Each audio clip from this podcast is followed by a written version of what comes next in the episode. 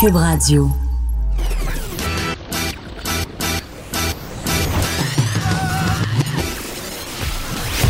Pour elle, il n'y a jamais de mauvaise question.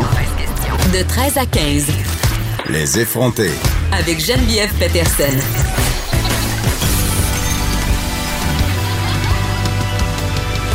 Cube Radio. Bonjour tout le monde. On commence tout de suite avec une nouvelle qui vient de tomber. Euh, trois ans de prison pour l'ex-député Jean-François Larose. Il a été condamné, en fait, ça fait déjà un mois à Montréal pour ses agressions qui ont lieu en 2004, 2014, 2018. On peut se demander pourquoi ça sort maintenant. Est-ce que c'est à cause de la campagne électorale? Est-ce qu'on veut salir l'image du NPD? Je pose la question. Euh, quand même, euh, peu importe les raisons pour lesquelles ça sort maintenant, même si ça s'est passé il y a un mois, c'est quand même dégueulasse dont euh, il a été reconnu coupable, Jean-François Larose. je vous résume brièvement les faits. Là. Vous savez, vous en rappelez, avec laquelle la porte du NPD pour fonder une espèce de parti politique qui n'a pas duré très longtemps, un parti fédéral, en fait, qui s'appelait Force et démocratie.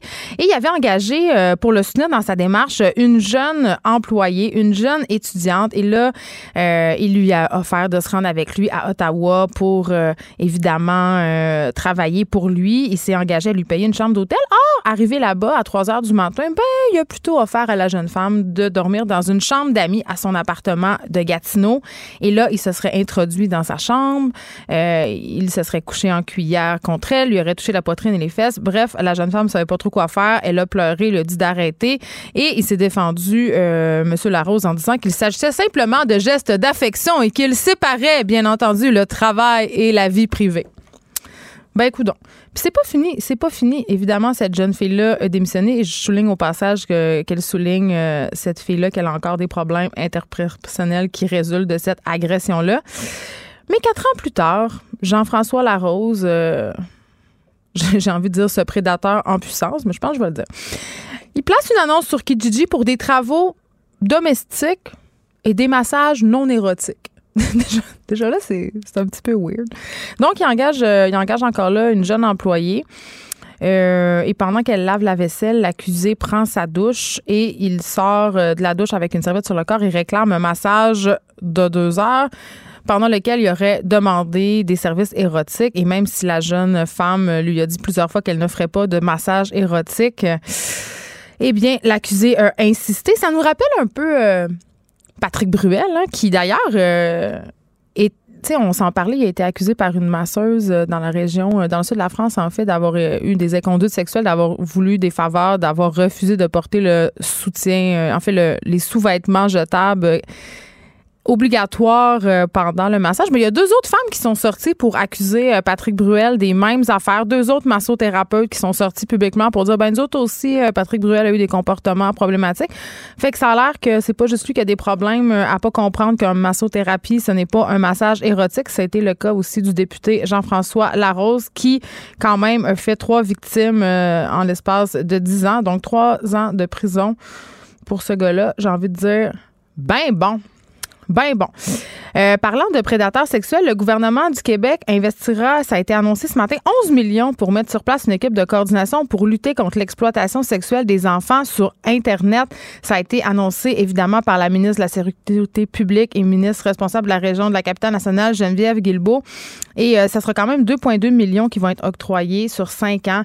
Et ça, ça va permettre à la Sûreté du Québec de créer une équipe spécialement dévouée à ce type de crime. On en a parlé souvent à l'émission euh, des crimes sexuels sur Internet. C'est quelque chose qui qui m'inquiète beaucoup, qui vous inquiète beaucoup quand on sait euh, à quel point nos enfants sont connectés, qu'on n'a pas toujours le contrôle, qu'il y a des gens qui sont vraiment mal intentionnés. Je raconte une petite histoire comme ça, OK, qui m'est arrivée, ça fait, je dirais, deux, trois ans.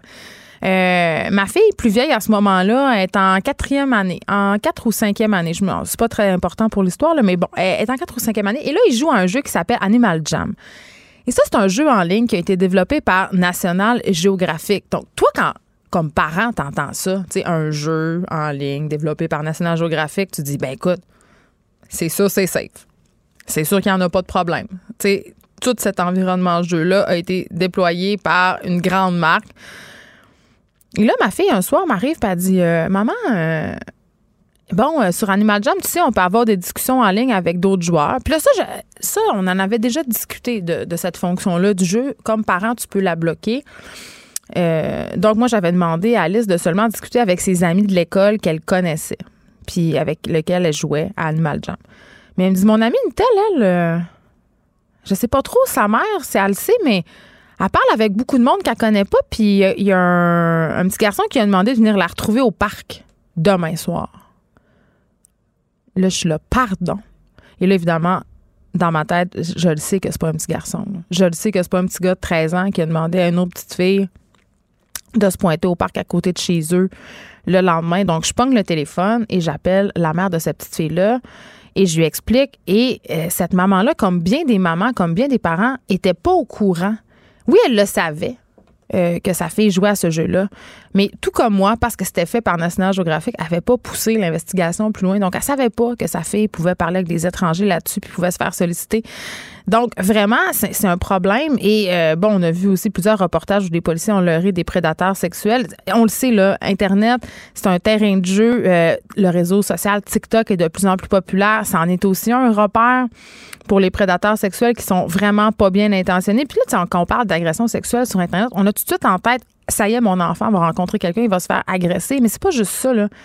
C'est surtout, en fait, la plupart du temps, ce sont des échanges de photos, des échanges de vidéos, donc des photos de votre enfant en nu ou avec en bobette qui se ramassent un peu partout euh, sur Internet. Donc vraiment, c'est un fléau et c'est problématique. Et cette annonce-là, évidemment, euh, est très, très la bienvenue. Et je vais discuter, je vais en discuter de cette annonce-là avec René Morin, qui est porte-parole du Centre canadien de protection de l'enfance. On va voir euh, comment ça va venir les aider. Puis aussi, peut-être, on va discuter comment on peut s'assurer que nos enfants soit en sécurité en ligne.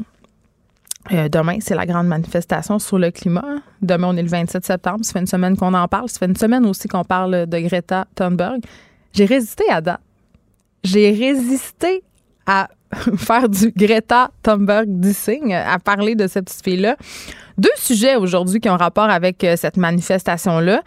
Master Bugarici est ici comme à chaque jeudi. Il va nous parler des raisons pour lesquelles il n'ira pas à la manifestation demain. Il va nous parler de nos contradictions aussi je sais pas comment je trouve ça. Je suis un peu tannée du discours euh, ne faisons rien pour l'écologie parce qu'on a des contradictions, mais quand même, j'ai hâte de l'entendre. Et on va se demander pourquoi justement est-ce que la jeune activiste Greta Thunberg suscite autant de critiques? J'en parlais ce matin avec euh, Jonathan Trudeau. On s'est même un peu pogné. Euh, on n'a pas le même avis sur la jeune Greta, mais pourquoi elle suscite autant de critiques et surtout autant de critiques des hommes blancs, des hommes de 40-50 ans? Et là, je veux pas faire du, bashing de de 40-50 ans. Là, on en a déjà parlé plusieurs fois. Là, je suis pro-homme. Mais quand même, Greta suscite la critique, puis pas juste auprès des hommes. Là. Sophie Durocher l'a critiqué aussi, plein, Lise plein d'autres chroniqueurs euh, féminines l'ont critiqué. Mais je veux qu'on s'attarde à ce phénomène-là. Pourquoi ça vient autant nous chercher? Pourquoi Greta Thunberg elle suscite? Si tu l'aimes ou tu l'aimes pas, elle fait pas l'unanimité. C'est un personnage qui est très polarisant. Je vais en parler avec Martine Delvaux. Martine, qui est écrivaine, évidemment, et qui est professeure au département d'études littéraires de l'UQAM, elle a fait un texte là-dessus elle s'intéresse aussi au militantisme chez les adolescents. Donc, on va essayer de comprendre c'est quoi le phénomène Greta Thunberg avec elle. Euh, un truc euh, quand même euh, assez triste. Il y a quatre enfants d'Actonville en Montérégie qui auraient possiblement été empoisonnés par la présence d'un métal. En fait, leur système nerveux aurait été affecté. Et pourquoi leur système nerveux aurait été affecté? C'est parce c'est à cause de l'eau qu'ils buvaient, de l'eau qui venait d'un puits privé.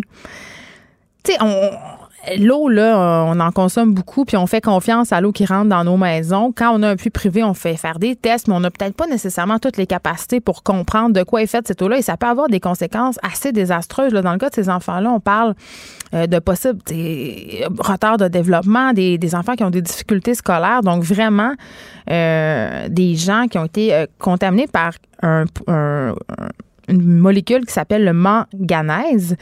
Et on aura la chercheuse Marise Bouchard qui avait soulevé en 2007 quand même que ce métal-là, parce que c'est un métal, le manganèse, pouvait affecter les enfants lorsqu'il est dissous dans l'eau potable. Donc, on va essayer un peu de comprendre euh, pourquoi ça affecte le corps humain comme ça, le système nerveux central? On va se demander aussi si l'eau potable au Québec est exemple de contaminant parce qu'il n'y a pas juste euh, le manganèse, il y a d'autres. Il y a le mercure, il y a le plomb, une sorte d'affaires. Puis moi, euh, comme habitante de Montréal, comme citoyenne de la ville de Montréal, j'avais reçu cette fameuse lettre comme quoi il fallait changer les entrées d'eau parce que c'était des vieilles affaires, puis il y avait des métaux. Il y a plein de maisons encore euh, qui, ont, a du plomb dans les tuyaux. Donc, on, va parler de ça, des impacts des contaminants sur la santé. Et on va se demander aussi comment on fait pour savoir si l'eau qu'on boit est OK? Parce qu'évidemment, à l'heure où on est en pleine crise climatique, on va pas tous se mettre à boire de l'eau embouteillée. Donc, ça serait peut-être une bonne chose que notre eau nous rende pas malade si on veut que les gens arrêtent de boire de l'eau en plastique. Autre affaire, euh, écoutez, je, suis tombée en bas de ma chaise quand. Je pensais que c'était pas vrai quand j'ai vu ça passer euh, sur le, le site du Journal de la Tribune. C'est un questionnaire qui interroge des couples qui veulent adopter des enfants en banque mixte. OK? Jusque-là, pas de problème. C'est sûr que quand on a euh, quand on veut adopter un enfant, c'est normal qu'on se soumette à des questionnaires. C'est normal qu'on soit évalué sur nos capacités parentales et aussi que les gens de la DPJ euh, veulent comprendre notre mode de vie, dans quel type de famille les enfants vont évoluer. Mais là, il y a une partie du questionnaire, 26 questions, OK? Qui euh, s'interroge sur la sexualité, la vie sexuelle des futurs parents et qui est considéré par plusieurs comme étant très, très intrusif. On va jusqu'à demander euh, combien de fois tu te masturbes par semaine? Est-ce que tu as des orgasmes avec l'eau potable? En voulant dire est-ce que tu te crosses avec la douche téléphone? C'est ça. Là. Je m'excuse, je suis très cru, mais c'est vraiment ça la question dans le questionnaire. Je, vous l'ai liré tantôt. Je vais en parler avec maître Sharon Otis, qui est avocate spécialisée en droit familial. on va se demander pourquoi, pourquoi la DPJ a besoin de savoir ça? C'est quoi la pertinence de connaître les habitudes, les habitudes sexuelles des parents, de savoir combien de fois ils font l'amour par semaine, si monsieur balme ou pas, je veux dire, en quoi ça a une incidence sur les capacités parentales? Dave Morgan aussi est là. Et il nous parle de dépression saisonnière. Je ne sais pas si c'est parce qu'il pleut à Montréal aujourd'hui, euh, mais évidemment, l'automne est commencé. Le manque de luminosité, je ne sais pas si vous l'avez remarqué, mais il commence aussi à faire noir, plus de bonheur. Donc, on le sait, là, euh, les changements de saison sont directement liés aux dépressions saisonnières, ça le dit. Donc, et je pense que Dave va venir chialer un peu sur les trucs qu'on nous donne pour passer au travers de la dépression saisonnière. Mais moi, je, vous donne tout de suite mon truc. Moi, mon truc à moi, c'est Netflix. Bien pratique. Je ferme les stars, puis qu'il fasse noir, qu'il fasse clair dehors, aucune différence. Puis aussi la nouvelle télé-réalité à table avec mon ex, j'en ai parlé plus tôt. Ça continue à être très divertissant, cette affaire-là. si vous ne l'avez pas encore écouté, là, ça serait grand temps que vous vous y mettiez. Caroline J. Murphy sera là aujourd'hui. Euh, on va peut-être savoir pourquoi Céline a annulé quatre spectacles suscitant une véritable éclipse médiatique. Il y a des rumeurs, hein? Il y a, des rumeurs qui courent sur... Euh, parce que là, ce serait pour des raisons de santé. Mais ça a l'air que c'est pas si vrai que ça. Et là, c'est tellement drôle parce qu'il y a des gens qui cherchent sur Facebook euh, recours collectif contre Pépé, hein, son, son habillard, parce qu'il ne l'aurait pas habillé assez chaudement pour le climat québécois. En tout cas, ça, ça promet. Euh, avant qu'on ait parlé de tout ça, je veux qu'on revienne sur le procès d'Hugo Fredette. Vous savez, Hugo Fredette, qui est accusé d'avoir tué son ex-conjointe Véronique Bard et un homme aussi dont il a volé la voiture, Yvon Lacasse. Euh, le procès se poursuit au palais de justice de Saint-Jérôme depuis déjà quelques temps. Et là, l'avocat de la défense, maître Louis-Alexandre Martin, a débuté son plaidoyer ce matin en affirmant que Fredette avait atteint un point de rupture un point de rupture. Et ce point de rupture-là serait dû à la médisance et au dénigrement de sa conjointe. Et à cause de ce fameux point de rupture-là, hein, la défense demande d'acquitter l'accusé des meurtres et de le condamner pour homicide involontaire. Ce qui est quand même une vraiment très grosse différence dans le code criminel. Et là, euh, Maître Martin, il explique dans son plaidoyer que, bon, euh, Véronique Bard, la victime, M. Fredette se connaissent depuis le primaire, que M. Fredette aime Madame éperdument, mais que pour elle, c'est moins clair. Donc déjà, on sème le doute. Hein, on, a comme un double discours. Là. Euh, Véronique Bard qui, qui, qui, sonne un peu comme une profiteuse. Hein. Euh, bref, bon, il nous explique qu'ils sont tombés amoureux et là, il nous explique que Madame Bard avait une maladie chronique. Hugo l'aidait. Mon Dieu, c'est donc bien une bonne personne. Il l'aidait avec les rendez-vous, les courses. Et là, euh, il dit, écoutez, là, Madame Bard, la victime, on se rappelle cette femme qui est morte étranglée, hein, des mains euh, d'Hugo Fredette, aurait commencé à médire, à parler de lui dans son doigt, à dénigrer. Et là, comme euh, ben pauvre lui, hein, il l'aime depuis sa tendre enfance, ben il passe par-dessus. Il fait, il, fait pitié, il est presque une victime. Et là, euh, selon toujours euh, ce glorieux avocat de la défense, notre bon vieux Hugo aurait emmagasiné sa colère au fond de lui. Hein? Et en plus, il aurait été un peu sous l'emprise de Madame Bard, sous l'emprise de son charme sexuel. Je vous jure que c'est vrai. C'est ça qui a été invoqué. L'avocat a dit leur réconciliation passait par le sexe. Elle tient Hugo par le sexe, l'intensité sexuelle. Il est accro à ça. Ça, c'est, je cite, l'avocat de la défense, OK? Et il explique que euh, cette espèce de, relation euh, bizarre sexuelle euh, où un domine l'autre parce que, mon Dieu, c'est donc du des enfers, il explique que c'est ça qui est arrivé la semaine précédant les homicides et c'est ça qui a mené au fameux point de rupture. Et ce jour-là, euh, Bard aurait parlé avec son ex-conjoint et là, elle aurait euh, décidé de se séparer. Elle aurait fait vivre à M. Hugo, je cite encore l'avocat de la défense, elle va faire vivre une journée d'enfer à Hugo. Sérieux, je vous le jure que c'est ça qui s'est dit un matin en cours à Saint-Jérôme. je veux dire, je peux pas croire. Et là, euh, bon, évidemment, la, plaidoirie s'est poursuivie et euh, on raconte parce qu'il est parti avec l'enfant, avec un enfant. Hugo Fredette. Hein? Et là, il raconte que ça aurait été pour protéger cet enfant-là et qu'il a tué Yvon Lacasse pour protéger cet enfant-là parce qu'il avait peur qu'Yvon Lacasse s'en prenne à l'enfant. On se rappelle quand même que Hugo Fredette a pris cet enfant-là, il l'a mis en face de lui pour s'en servir comme bouclier contre les policiers. Donc, c'est ça. Et euh, vraiment, l'avocat a terminé sa plaidoirie en disant qu'Hugo était dans un cauchemar éveillé. Je veux dire, c'est juste moi, là? C'est juste moi qui trouve ça absolument inconcevable qu'en 2019, on soit encore à servir un argument selon lequel l'agresseur a été poussé à bout par sa victime? Je veux dire, peu importe ce qu'elle a fait, Véronique Bard, là, elle méritait certainement pas de finir assassinée des mains de son ex-chum. OK? Je peux pas croire qu'on est encore là-dedans, qu'on est encore en train de plaider le crime passionnel. Tu sais, le gars qui aime tellement, là, qui snap puis qu'on essaie de sous-entendre que la victime, ben, c'est une crise de folle obsédée sexuelle en plus, puis qu'elle faisait vivre l'enfer, puis qu'elle dénigrait. Je sais pas si vous en rappelez, là, mais c'est pas la première fois que ça se passe, ce genre d'affaire-là. Ça s'est passé aussi avec l'affaire, euh, dans l'affaire Guy Turcotte.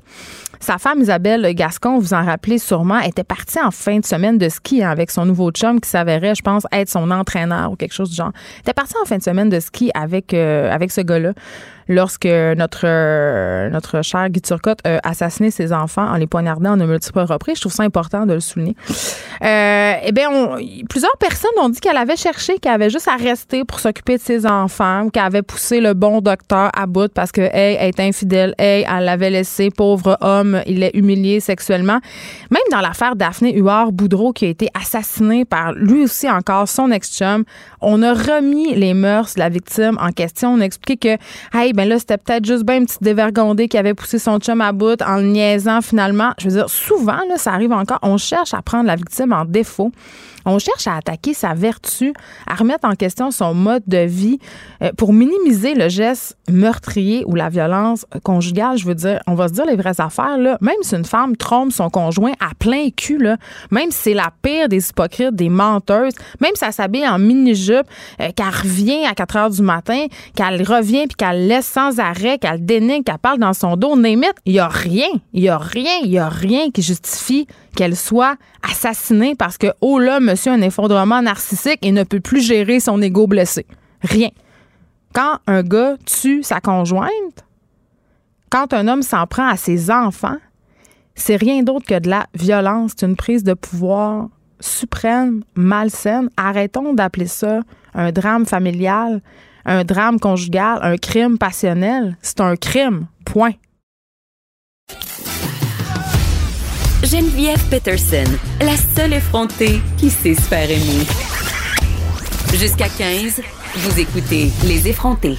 On parle de cette annonce du gouvernement du Québec qui va investir 11 millions de dollars pour mettre sur place une équipe de coordination pour lutter contre l'exploitation sexuelle des enfants sur Internet. C'est une annonce qui a été faite par la ministre de la Sécurité publique, Madame Geneviève Guilbeault. Et là, euh, juste euh, avant qu'on parle avec notre invité, euh, parlons des faits saillants de cette annonce-là. Donc, on sait que depuis 2012, la Sûreté du Québec poursuit une stratégie provinciale de lutte contre l'exploitation sexuelle des enfants sur Internet. On a arrêté quand même 750 prédateurs sexuels grâce à ça. Et là, la nouvelle équipe de coordination de la lutte viendra bonifier en quelque sorte la coordination pour qu'on puisse pogner plus de pas bon. C'est ça que je comprends. quand même, depuis 2012, le nombre de signalements quand même euh, euh, vraiment, vraiment augmenté. On est, passé de 100 à 1000 en 2019. Donc, il y aura une équipe spéciale qui sera composée de neuf membres de la SQ et d'un membre du SPVM. Et là, on va mettre en commun euh, l'expertise des deux services de police parce qu'on sait que des fois, euh, par rapport aux crimes sexuels sur Internet, le fait que les services de police ne se parlent pas ou ont peu de communication, ça peut avoir une incidence. Donc voilà. Et là, on s'en va tout de suite parler avec René Morin, qui est porte-parole francophone du Centre canadien de protection de l'enfance. Bonjour, Monsieur Morin. Bonjour. Qu'est-ce que vous pensez euh, de cette annonce-là de la ministre Guilbeault, vous? Ben, c'est une excellente chose. Écoutez, euh, on sait à quel point les corps de police sont débordés euh, par les cas d'abus sexuels d'enfants sur Internet. En fait, de nos jours, là, en 2019, c'est sur Internet que ça se passe. Quand on parle d'abus sexuels d'enfants, la majorité des cas sont sur Internet. Alors, c'est certainement une bonne chose que les corps policiers soient dotés de plus grands moyens pour euh, mieux enquêter sur ces cas-là. Quand on parle d'abus sexuels sur Internet, M. Morin, c'est un peu comme quand on parle de viol on voit le viol sordide au fond d'une ruelle. Quand on parle d'abus sexuels sur Internet, on voit tout de suite l'adulte qui essaie de leurrer un enfant puis l'amener à le rencontrer pour avoir un contact sexuel avec lui. Mais c'est pas juste ça. Ça peut prendre plusieurs formes. Ça peut prendre plusieurs formes. En fait, ce que vous venez de décrire, c'est ce qu'on appelle du leurre d'enfants mhm. sur Internet. Donc, ces enfants qui se font amadouer là, euh, par toutes sortes de personnes mal intentionnées, qui deviennent leurs amis, qui gagnent leur confiance et qui finissent par parvenir à leur fin. Ça, c'est du leurre. Mais euh, au-delà du leurre, ce qui nous inquiète beaucoup, c'est la production de pornographie juvénile. Parce que aujourd'hui, lorsqu'il y a un abus sexuel qui est commis physiquement contre un enfant, il y a presque toujours des images, des scènes de ces abus-là qui sont prises euh, en photo, en vidéo et qui se retrouvent ensuite très rapidement sur Internet et qui sont ensuite vues par des centaines, voire des milliers d'individus euh, très rapidement. Là. Donc, c'est le, le, problème est là. Donc, ça devient aussi ces images-là qui circulent, j'imagine, euh, presque impossible à effacer aussi. Euh, pas vraiment, en fait. Nous, au Centre canadien de protection de l'enfance, on a développé au cours des dernières années une technologie qui s'appelle Arachnid. Euh, c'est essentiellement euh, un robot, si je peux résumer les choses simplement. C'est un robot qui se promène sur Internet à la recherche d'images qui correspondent à certains critères et on arrive avec Arachnid à découvrir, là, je vous dirais, 11 000 images aux 12 heures qui correspondent énorme. à la pornographie juvénile. C'est énorme. Vous n'avez pas idée de la masse euh, du volume d'images que tout ça peut représenter, d'où l'importance là euh, de, pouvoir agir là beaucoup plus efficacement dans ce dossier-là. Mais là, euh, vous me disiez précédemment, le crime sexuel sur Internet, c'est le nerf de la guerre. Et là, vous me dites, on pogne 12 000 images par jour ou 11 000. Je veux dire, c'est quoi le problème des gens? Y a-tu tant de personnes attirées sexuellement par les enfants? Je veux dire, je tombe un peu des. Ben, il faut croire que oui, effectivement. S'il y a autant d'images qui circulent et de nouvelles images qui s'ajoutent quotidiennement, c'est parce qu'il y a une demande pour ça. Euh, maintenant, il ne faut pas sous-estimer la portée de ces images-là, parce que au-delà de ceux qui les produisent, des enfants ou des enfants qui se retrouvent sur ces images-là, il faut beaucoup parler. Vous savez, on parle beaucoup des, des, des, des, criminels et des moyens qui sont mis en œuvre pour les traquer, mais il faut parler aussi des victimes et de ce qui est fait pour les mm. aider. Et nous, l'idée derrière le projet Arachnid, c'était justement de trouver ces images-là dans le de les retirer d'Internet parce qu'on a mené il y a quelques années une enquête auprès de, survivants, donc de, personnes qui sont aujourd'hui adultes mais qui ont été abusées sexuellement à l'enfance avec prise d'image. Et ce qu'elles nous disent, dans 70% des cas, c'est qu'elles craignent quotidiennement de se faire reconnaître dans la rue, dans l'espace public, par des gens qui auraient vu des images d'eux sur Internet en train de vivre les pires moments de leur vie. Donc, euh, c'est quelque chose qui peut qui peut vous marquer euh, très très très longtemps et vous empoisonner l'existence très longtemps. Euh, donc, c'est ça souligne à quel point c'est important de mettre en œuvre des moyens pour retirer ces images-là d'Internet le plus rapidement possible et même de les empêcher de se retrouver sur Internet. À propos de la production de matériel pornographique, d'images, on peut parler aussi de vidéos. Il y, a, il y a un truc qui divise en ce moment la communauté scientifique, puis qui divise aussi le public. Puis honnêtement, je sais pas qu'est-ce que j'en pense de tout ça, mais je je vous pose la question, M. Morin. Qu'est-ce que vous pensez du fait euh, de produire des images pornographiques de synthèse où, en fait, on n'utilise pas de vrais enfants, mais qui, évidemment, mettent en scène, mettent en scène des enfants afin d'éviter justement qu'il y ait des victimes? Vous, vous me voyez, vous me suivez, là? Oui, oui, tout à fait. Est-ce parce que en fait, ce les experts disent que ça pourrait empêcher. Non, parce qu'il y a des experts qui disent que ça pourrait empêcher les, les pédophiles de passer à l'acte ou de solliciter des enfants sur Internet. Oui, mais d'une manière ou d'une autre, euh, quand vous regardez la définition de la pornographie juvénile selon le code criminel, euh, c'est On n'a toute pas le droit. représentation. Ouais. Là, on n'a pas le droit de faire ça. C'est pas, euh, ce sera pas une solution au problème, mais ça va pas. euh, non, je pense pas qu'on va, on va arriver à résoudre le, le- le- le problème en tant que tel. Il y a des gens qui ont des inhibitions et qui s'y prennent par toutes sortes de moyens pour euh, pour les satisfaire. Donc, non, vraiment, c'est, c'est, c'est, ça me met mal à l'aise. ben, je pense que le malaise est partagé. Internet, évidemment, est un terrain de pour les cyberprédateurs. Là, on a annoncé 11 millions. Euh, ça a l'air beaucoup, mais c'est pas tant que ça. Est-ce qu'on en fait assez au Canada, au Québec, pour s'attaquer justement aux cyberprédateurs, selon vous? Ben, comme je vous le disais tout à l'heure, euh, les moyens qui sont mis en œuvre pour euh, traquer Mm. euh, les délinquants sexuels sur Internet, les traduire en justice, évidemment, euh, c'est une très bonne chose. Mais au-delà de ces efforts-là, il y a aussi beaucoup de travail à faire côté prévention. Mieux éduquer nos enfants pour mieux se protéger sur Internet, être plus aux aguets, être plus sensibles aux situations dans lesquelles ils pourraient se faire euh, leurrer sur Internet. et Comment on vérifie ça? Exactement. Ben ça passe beaucoup par euh, euh, par les parents, par les familles, mais Mm. par les écoles aussi. Il y a des outils, des ressources qui existent pour mieux éduquer les enfants, pour en faire des internautes plus avertis. Euh, il y a aussi beaucoup de travail à faire du côté du soutien qu'on apporte aux victimes. Comme je le mentionnais tout à l'heure, euh, on parle beaucoup des criminels, mais euh, quand on en est à pourchasser les criminels, c'est parce que le mal est déjà fait. Les Ouais. victimes, elles, sont là, elles sont réelles et elles souffrent. Alors, qu'est-ce qu'on peut faire pour mieux accompagner les victimes? Euh, en ce sens-là, le projet Arachnid, dont je vous parlais tout à l'heure, est certainement une solution parce que avec Arachnid, on arrive petit à petit à nettoyer progressivement Internet de, de- de ce genre de, de contenu-là. En terminant, M. Morin, on se parle beaucoup évidemment de la responsabilité de nos gouvernements et de notre responsabilité à nous aussi comme parents et d'assurer une certaine vigile. Bon, ça, ça va, mais selon vous, quand même, quand on pense aux grands géants du web, le fameux GAFA, le Google, Facebook, est-ce qu'eux aussi ont leur rôle à jouer dans la lutte contre l'exploitation des enfants? Ben absolument, tout le monde a un rôle à jouer là-dedans et particulièrement les gros joueurs de l'industrie. Euh, nous, avec Arachnid, on met à la disposition des fournisseurs de services électroniques des outils qui peuvent leur permettre de détecter euh, la présence de ces images-là sur leur serveur au moment même où elles sont déposées sur leur serveur. Euh, donc, c'est un moyen là qu'on met à la disposition de l'industrie, du secteur privé pour justement agir plus efficacement dans ce dossier-là. Monsieur René Morin, merci. Vous êtes porte-parole francophone du Centre canadien de protection de l'enfance. Merci beaucoup de nous avoir parlé. Avec plaisir.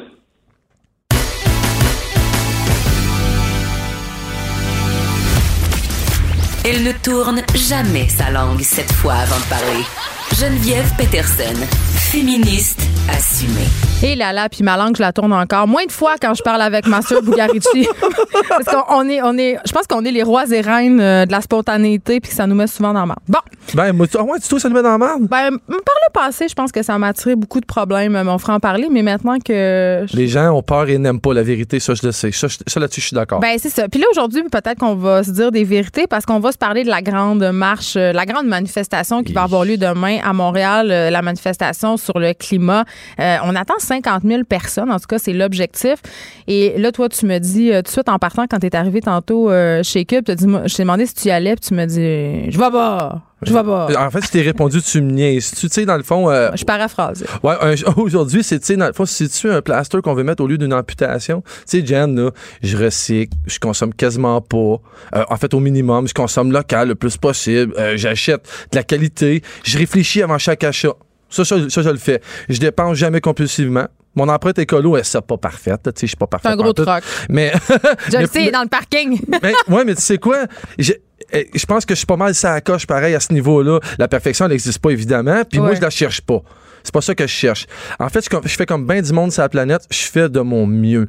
Mais je fais surtout mon mieux jour après jour à tous les jours de ma vie. Tu sais, le gars ou la fille qui, à Saint-Valentin, est obligé d'acheter un bouquet de fleurs à sa conjointe ou à son conjoint, là, vice-versa. C'est-tu parce que le reste de l'année, se comporte en abruti? Tu sais, je dis ça, c'est... Je pensais si- que les fleurs, c'est pour quand t'avais trompé l'autre personne. mais tu sais, je dis ça, c'est- si la personne se sent obligée, il n'y a rien de mal d'acheter des fleurs à Saint-Valentin. Mais tu sais, quand tu t'en attends, moi, je ferais jamais ça acheter à Saint-Valentin. Tu sais, ce qui est cool d'en recevoir des fleurs, c'est quand ça n'attend pas. Tu sais, genre, là, un beau lundi pluvieux, quand ta douce, elle part pour travailler avec son parapluie, là. Puis là, elle vient de dîner, puis un bouquet qui l'attend. Elle s'en attendait pas. T'as besoin d'être écrivain, t'as pas besoin d'être poète. Tu tu écris, tu l'aimes. Sois simple, sois efficace, mais sois surtout conséquent. Tu sais, aime-les pour de vrai le reste de l'année, ta blonde, le cave. C'est comme on devrait faire avec la planète, pour moi. Tu sais, si ta blonde a dû faire une liste de cadeaux de Noël à Noël, c'est-tu parce que justement tu communiques pas tellement avec elle le reste de l'année, tu l'écoutes pas quand elle parle?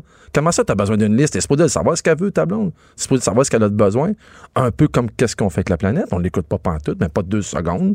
C'est de cette marche-là demain, tu sais, euh, comment je te dirais ça?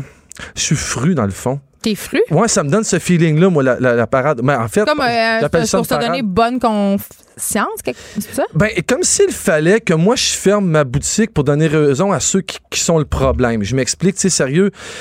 La plupart des gros magasins qui vont fermer demain, ils sont le problème. oui. Ils sont le problème. Tu sais, tu vas me dire, ouais, mais Master, ils font travailler plein de gens. Ouais, pis, moi, le voleur qui tient le sac, il vole. C'est pas un voleur qui va venir me dire quand est-ce que je la ferme, ma boutique, qui est éthiquement parlant pas mal en avant d'eux autres. Puis ça, à l'année. Il devrait me copier mon modèle d'affaires. Moi, c'est ça qu'il devrait faire. Mais ça serait pas rentable. C'est ils pour ça que t'es rendu dans Ben ta voilà, maison. voilà. Non, mais il le ferait pas. Non, mais il suivrait jamais ce modèle-là. C'est sûr que c'est sûr que je généralise, Jeanne. Puis, Tu sais, euh, je- sais, bien qu'il y a bien des gens qui vont être là, qui vont le faire, qui ont la même philosophie d'entreprise que moi, des gens d'ici qui sont fiers, puis qui travaillent comme des malades, 7 jours sur 7 pour faire un produit québécois, puis quelque chose qui a une empreinte écologique extraordinaire, puis exemplaire, puis ils vont emboîter le pas. Moi, je trouve ça fucking dommage. Je trouve ça triste que ces gens-là vont perdre une journée de leur chiffre d'affaires, puis on s'entend-tu, c'est un vendredi? Tu sais, ces géants-là, ils ont les reins à peu près aussi solides que Hulk dans ses bonnes années. Là. Pas moi, je peux pas faire ça. Je peux pas faire ça. Fermer un vendredi, ça va me faire vraiment mal. Fait que moi, je, je sais pas, je, je suis pas contre, mais je comprends pas ça, les manifestations. Je comprends pas ça, cette affaire-là. T'as quel âge? J'ai 45 ans. Mm, Vas-y, explique-toi. Ouais, non. C'était sarcastique, ça. Non, c'est une question. Non, mais si, si ça changeait, y a-tu vraiment quelqu'un en ce moment qui sait pas ici ce qui se passe sur la Terre? Puis là, t'as minute, pour ben, moi, Andrew Scheer, mettons. Attends, pour moi, là, c'est pas de, de savoir si t'es climato-sceptique, si t'es anti-Trump, si t'es pro en bouteille. Moi, je m'en balance de ça, là. L'humain, il va disparaître, ça, je te le garantis. La planète a clairement rien à foutre de nous. Notre problème, il est vraiment simple. On met des plasteurs là où on devrait faire des amputations à fret. Ouais, mais là, attends, là, il y a deux affaires là-dedans, là. En tout cas. Vas-y. Puis, tu sais, je suis pas. euh, Je suis pas la plus pro PAC. Puis c'est- J'en ai parlé souvent, là. Euh, ça sert pas à grand-chose, ces, ces initiatives-là. Euh, bon, mais en même temps. Tu sais, je pense à la, à la chronique que Patrick Lagacé avait écrit dans la presse à un moment donné, qui avait fait quand même pas mal jaser Master. Puis j'entends un peu ce que tu me dis. C'est un peu la même affaire. Euh, à quoi bon? Tu sais, à un moment donné, tu te dis à quoi ça sert à manifester? À quoi ça sert de mettre mon bac de récupération? La planète s'en va chez le diable. Puis le capitaliste continue à être le capitaliste. Oui. Puis Joe Fresh continue à être Joe Fresh. Oh, puis yeah. personne fait rien. Mais en même temps, si personne fait rien, Mhm. tu sais, je pense qu'à un moment donné, euh, puis moi, demain, je n'irai pas manifester. Puis la bonne raison, c'est que je vais animer ici. Mais si j'animais pas, je n'irai pas non plus. Ouais. Je vais être honnête, là. Euh, mais je pense qu'à un moment donné, on a besoin. Tu sais, tu parles souvent de, de fierté. Mhm. Tu parles souvent de sentiment d'être ensemble. Oui. Tu parles souvent de rassemblement. Mais ça, la manifestation, peut-être que ça n'aura pas d'effet tangible, immédiat. Il n'y a, personne, il n'y a aucune grande entreprise demain matin qui va se réveiller, qui va se réveiller, qui va faire Hey, à cause qu'il y a 50 000 personnes dans à Montréal, on va arrêter d'exploiter le monde au Bangladesh puis de crisser nos déchets dans des rivières. Ouais. Aucune. Ouais. OK? Mais collectivement, ceux qui vont être allés marcher, ils vont avoir vécu de quoi? Et ceux qui vont avoir vu la marche vont avoir vécu de quoi? Et je trouve que ça, quand on est porté par un mouvement, parce que les grandes révolutions, là, passent tous, ça passe tout par la rue. Pourquoi? Ouais. Pourquoi? Mais à cause de ça, à cause de ce sentiment de communauté-là, à cause de cette fierté-là, à cause qu'à un moment donné, les gens se mettent ensemble et disent c'est assez. Et en ce sens-là, moi, je trouve que c'est utile de faire des rassemblements. Je je Symboliquement. Ah ouais, je comprends très bien ce que tu veux dire. Puis, tu sais, en partie, c'est vrai. Mais je le vois différemment. Je suis un peu, peut-être un peu plus radical. Puis, tu sais, je, je, blasé, peut-être. C'est moi qui dis ça, le moi, la ouais, plus ouais, là. Complètement désillusionné. Tu sais, il y a des millions de raisons pour tout ce bordel. Ça reste quand même vraiment complexe, là. Mais moi, j'aime ça le voir simplement et réalistement. J'aime Mm. ça pour me faire d'accroire. C'est pas vrai que je vais élever mes enfants dans la peur, ma chère Greta. Tu te mets un doigt dans l'œil. Hey, ça, ça ben m'énerve, le monde qui dit ça. Mais tu sais quoi? Ben non, mais là, c'est comme we're all gonna die. C'est Ben, fini trois vrai. ans. Non, c'est pas vrai. Ouais, mais on voit. En tout cas, moi, je suis pas tout à fait d'accord avec ce que ça. je disais tantôt, euh, parce que j'ai eu la même discussion avec Jonathan Trudeau, puis euh, on a, je pense qu'il était pas content, mais, mais c'est de dire, à un moment donné, ça fait comme combien d'années qu'on est les deux, tu sais, comme qu'on se voit à la face, qu'on vit dans le déni? Tu sais, les leaders charismatiques, les gens qui portent des mouvements. Le Fidel Castro, il a pas dit, hey, euh, peut-être que le capitalisme, c'est peut-être pas une bonne idée, puis soyons nuancés. Il là. les a rentrés dans la gorge avec une pelle. Quand tu veux porter une cause, quand tu te fais le porte-intérieur d'une cause, tu te dois d'être radical. Oui. c'est ça la révolution. Je veux dire, euh, Greta Thunberg, c'est le symbole de la lutte écologique et elle a 16 ans. Ouais. À ça- hey, toi, t'as 47 en ce moment, là? 45, wow. 45. Ouais. En tout cas, t'as 45 puis t'es quand même. Imagine-toi à 16, là, Mhm. à sa place. Oui. C'est sûr que t'aurais été fâché. C'est sûr que t'aurais été vindicatif. C'est sûr que t'aurais. Oui. Je- mais, mais Jen, je on- n'élèverai pas mes enfants dans la peur, que ça y tente ou Ben, pas. je pense que c'est pas les enfants qu'elle veut lever dans la peur. Je pense qu'elle veut faire peur aux gens qui n'ont pas Ouais, peur moi, depuis pense- trop longtemps. Oui, mais, je, ouais, mais ces gens-là, tu penses vraiment qu'ils vont changer? C'est tellement utopique, ils sont tellement bien Ils vont dans changer s'ils arrêtent d'avoir des bottes. Euh, ben, en fait, en fait, moi, moi pour moi, c'est là où je parle d'amputation, c'est moi, c'est dans l'éducation que je vais donner à mes enfants, de la façon de consommer, c'est quoi les impacts qu'il y a derrière ça. C'est ça que moi mais je veux sachent. Master Bugarici. Ouais, mais je m'en fous, je suis pas un génie, mais je- non, mais Gilles, là. Oui. Gilles qui habite à Joliette, Ouais, là, ouais. Peut-être que lui il voit ça puis il avait pas assez peur, Gilles. Sais-tu quoi, Gilles, là, ses enfants, ils vont aller à l'école, ses enfants, Gilles, ils vont être abrutis comme Gilles. Mais mes enfants. Mais j'ose croire Attends. que non. Oui, oui, ça va arriver parce que nos enfants nous ressemblent, Oh, ils répètent ce qu'on fait. sur la.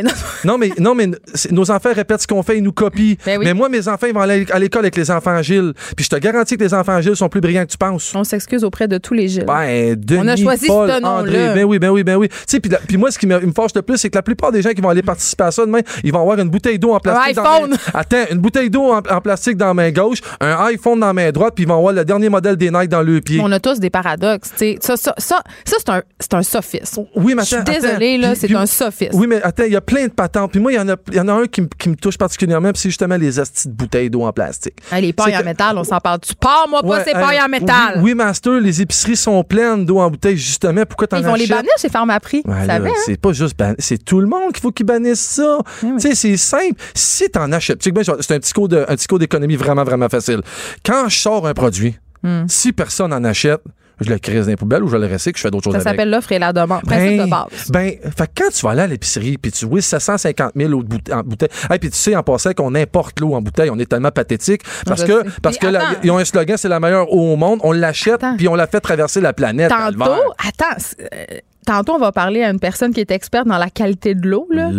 L'eau en bouteille, souvent, on retrouve justement des résidus de plastique Ben parce qu'on retrouve plein de merde là-dedans. Ben là. Oui. L'eau du robinet est vraiment meilleure que l'eau. La plupart des marques d'eau en bouteille qui se vendent à l'épicerie. Juste dire ça. C'est très simple. On, on- on consomme trop. Il faut que ça arrête. Il faut que ça arrête de maintenant. Puis il faut que ça arrête, qu'on se trouve des excuses pour pas le faire. Il faut être vrai. On, s'en trouve tous des excuses, Master. Moi, tu sais, on est prêt à faire plein de concessions puis à faire plein d'efforts tant que ça remet pas en question notre mode de vie. Tu sais, tant qu'on fait pas. Tu sais, si je te dis demain matin, le garde, faut plus que tu prennes l'avion jamais. Jamais, jamais, jamais. C'est fini. Pourquoi je prendrais plus jamais l'avion? Ben, c'est ça, je te dis. On n'est pas prêt à faire des concessions qui Non, mais remettent en question notre mode de vie, notre confort, notre, notre fun. On fait des concessions comme recycler. On s'en sac-tu de recycler. Il y a là? combien d'étudiants qui vont être là demain, ben, ben, ben, ben, ben, ben, fâchés, puis que trois quarts d'heure après qu'elle va être finie, ils vont aller voir les notifications d'Amazon puis de Wish, savoir quel Ouais, prochain tracas qui vont se faire venir de l'autre bord de la planète? pas. c'est- Ça, c'est une habitude dis. de vie qui est stupide. C'est OK, une mais qu'est-ce qu'on fait? Mais cette année, c'est simple. À l'Halloween, prends ton vieux tête d'oreiller, déguise-toi donc en fantôme, calvaire. Je pensais que t'allais dire une autre affaire que t'es adorée, puis j'étais pas à l'aise. J'ai Non, vraiment très peur non, pour ben toi. non, ben non. Tu sais, j'ai de la, je, fais peur, mais je suis pas, je, je suis pas dangereux. Non, mais OK, attends. OK, euh, là, tu sais, là, je, je me fais l'avocat du diable. Vas-y. Puis, tu sais, il y a. Je je- je suis assez d'accord avec toi pour dire que demain, la grande marge de demain, ça va pas changer la suite des choses. Par contre, euh, je pense que pour ce sentiment de communauté-là, tu sais, de vivre de. Je pense que ça, ça, ça peut être important puis ça peut avoir un impact social. Mais à partir du moment où on se dit, OK, tu sais, bon, on est en crise euh, écologique majeure. Tu sais, il y a des scientifiques qui lèvent le flag depuis 50 ans pour dire, tu sais, on est dans le Je suis déni. pas là. climato-sceptique, Ben, mais il y, a autant de scientifiques, qui disent le contraire. Mais en tout cas, Il y en a autant.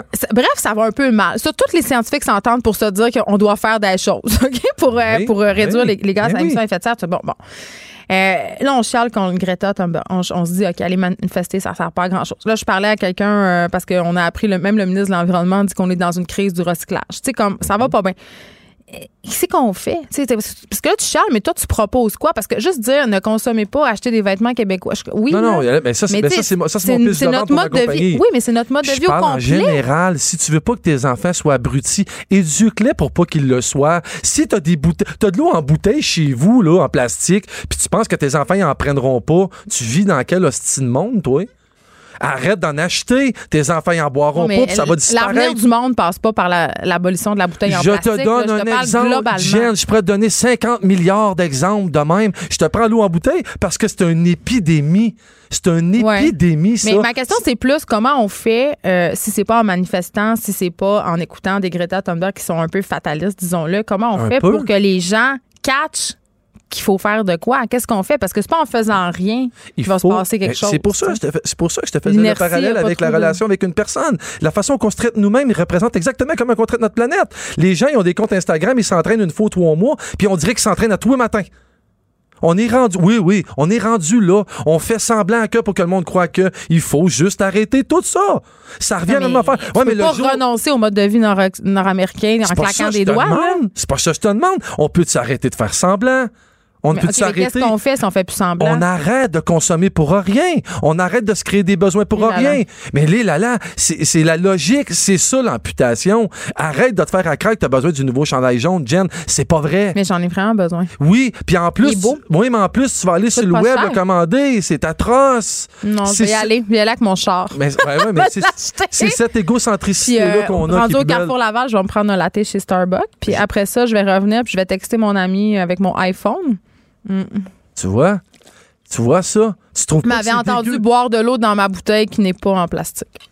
Tu vois? Non, mais tu vois tout ça. C'est tous des exemples. Mais j'ai l'impression qu'on peut pas gagner. Fait qu'à partir Ben du moment oui. où on peut pas gagner, je Ben me dis qu'aller manifester, c'est peut-être le début de quelque chose. Non, non l'humain, c'est comme un pitbull. C'est la même affaire qu'un pitbull. Oui, oui, un pitbull, ça vient pas au monde pour te tuer, là. C'est quelqu'un qui l'a montré à tuer. C'est quelqu'un qui l'a rendu débile, le pitbull. Ça vient pas... fon- Eh oui. Ah, il y a de la graine de chroniqueur du Nord de Montréal, ben, Antoine. hey, attends, mon frère, c'est un intervenant canin, il a 15 ans de métier, puis il connaît les animaux Celui comme le qui fond de traite les autres de. N- Non, non, Ah, arrête, non. arrête de prêter des intentions à travers comme ça. Il y a des gens qui vont penser que c'est vrai, là, Jen. Mais l'humain, c'est pareil, c'est la même chose. Un humain, c'est foncièrement bon. On lui montre et on lui apprend à être un abruti. Oui, c'est la vérité. Tu fais des... Ça, la vérité. Oui, c'est la vérité. Non, mais c'est la vérité. Un Mesdames et messieurs, c'était. Jésus. Ben, tu- à chaque matin que je me lève, moi, j'y dis, j'y parle, je dis, tu peux aller te coucher À le grand. Jesus? J'ai dit, ouais, Jesus, va te coucher le grand, je vais, surveiller ça, ce gang-là, aujourd'hui pour toi. Parfait, fait que tu iras pas manifester demain, J'ai Mathieu pas le temps demain. Mais allez, euh, allez voir, ma- il ferme pas sa boutique. Non, il va y avoir une vente, moi, sur mon site à la place demain, puis ça va être. T'es la pire personne! Puis, le hashtag, ça va être Greta. ça va être ça le deal demain. J'adore ça. Merci, Mathieu Bugarici. On peut t'écouter ce soir au tête enflée. Ah Après oui. la pause, on parle avec Martine Desvaux de Greta Thunberg, justement. Oh! Oh là là. Geneviève Peterson, la seule effrontée qui sait se faire aimer. Jusqu'à 15, vous écoutez Les effrontés. Bon, j'avais resté toute la semaine à parler de Greta Thunberg. Je trouvais que tout le monde le faisait, euh, peut-être pas de la façon dont moi je l'aurais fait, mais là aujourd'hui, je me suis dit j'ai plus le choix, il faut parler du cas euh, Greta parce que on se demande pourquoi est-ce que cette jeune activiste là suscite autant de critiques, pourquoi elle est aussi polarisante? Et j'avais envie vraiment d'en jaser avec Martine Delvaux qui a écrit sur la question. Bonjour Martine. Allô, Geneviève. Je t'appellerai pas Madame Nelvaux parce qu'on on- on On se connaît, on va pas, Oui. on va pas, on va pas faire à croire. C'est bon. Euh, mais euh, je regarde ça aller, euh, écoute, des textes de chroniqueurs en en pu finir. Ouais, Euh, puis ouais, ouais, on se disait hier à la blague si on avait comme cumulé toutes les minutes qui ont été consacrées à cette petite fille de 16 ans-là dans les médias à l'échelle mondiale depuis une semaine, là, le poids médiatique de Greta Thunberg est incroyable. Ben oui. Et, et- mais, mais c'est pas dans le bon sens. Les gens, ils l'aiment pas. Ben, c'est dans les deux sens. Je pense qu'il y a autant ceux qui l'aiment que ceux qui l'aiment pas. Mais il y a pas entre les deux. ben, il y a peut-être pas entre les deux, mais c'est quelqu'un qui suscite les passions. Tu sais, je me dis, si Jeanne d'Arc euh, était vivante aujourd'hui, ça s'était passé à l'ère des réseaux numériques, comment Ouais. est-ce qu'on aurait réagi? C'est le genre de figure tellement euh, puissante que, oui, ça suscite les passions et ça polarise. Mais c'est vraiment intéressant de penser que c'est une petite fille, justement. Elle est vraiment prépubère, presque. Elle a c'est une 16 ans. pré-ado. Ouais. Mais même physiquement, si on pense à Elle son corps, peu tresses. importe, bon, elle a vraiment l'air d'une enfant. Euh, ce qui est intéressant, c'est de voir comment on la critique en s'attardant à son, bon, à son syndrome d'Asperger euh, qu'elle a, qu'elle a nommé et dont elle a parlé amplement. Euh, en critiquant son regard, en critiquant son allure. Et moi, je pense que c'est justement là où se trouve sa puissance, c'est qu'il y a rien qui, euh, c'est comme s'il n'y avait pas d'aspérité, on n'arrive pas à, à, mordre dedans. On a l'habitude d'une fille, euh, d'une représentation des femmes, évidemment, mais des jeunes filles aussi comme sexualisées. Si on pense que toutes les, euh, que la majorité des mannequins, par exemple, qu'on voit sur les, pour les annonces de parfum ou de maquillage, ou en fait, c'est des jeunes filles, hein, souvent elles, on sont, elles sont ados, ouais. ouais. Et, ou plus jeunes même. Donc, elle, elle échappe à ça. Les codes sexuels, euh, elle mord pas, pas dedans. Est impassible. Elle est complètement impassible. Elle s'habille pas en, en, robe, toujours un jean, un, un t-shirt. Elle est très nature, on pourrait dire. Toujours la même coupe de cheveux, toujours le même, la même coiffure. Donc, peut-être qu'on sait pas trop quoi faire avec elle. C'est pour ça qu'elle suscite autant de passion. Euh, Un truc que je trouve intéressant d'analyser, c'est ce discours selon lequel elle est téléguidée, qu'elle Oui. est manipulée. Ouais, instrumentalisé. Ouais. Oui, oui, oui. Et je me disais, c'est drôle parce que je me disais, mais et tous les politiciens, ils sont pas instrumentalisés. Enfin, les hommes blancs, quand ils sont en gang et qui euh, ils font circuler le pouvoir entre eux, ils sont pas eux, aussi téléguidés. Pourquoi est-ce qu'elle serait particulièrement téléguidée? Euh, elle est, elle est toute petite, elle est, elle est très jeune. Euh, est-ce que quelqu'un écrit ses discours? Quelqu'un l'aide sûrement à les écrire si elle les écrit pas elle-même. Mais à la limite, est-ce que c'est vraiment important? Et pourquoi est-ce qu'on accorde une telle importance alors qu'on sait très bien que les politiciens ont des, des scripteurs de discours? Je veux dire, il y a- Ah, ben non! tu sais, je comprends pas pourquoi avec elle tout ça devient euh, si dramatique alors que notre société fonctionne de même. Ben, en même temps, on s'attaque à sa crédibilité. Oui, oui, Euh, complètement. Puis on lui reproche aussi, euh, puis ça aussi, je trouve ça drôle. On lui reproche de n'être pas assez positive. Oui, ça c'est ce que Trump a écrit. Puis Ben, pas juste repris, Trump, là, euh, mon chroniqueur oui. qui vient de sortir d'ici, Master Bugarici, euh, Ouais. a fait allusion justement euh, à son fatalisme. Jonathan Trudeau, aussi un Ben oui. animateur d'ici, disait écoutez, là, moi, j'aime pas ça, ce discours-là. Je veux pas que mes enfants aient peur. tu sais. Mais les Elle- enfants ont peur. Ben, Ils ont peur. Moi, j'ai une fille qui a son âge.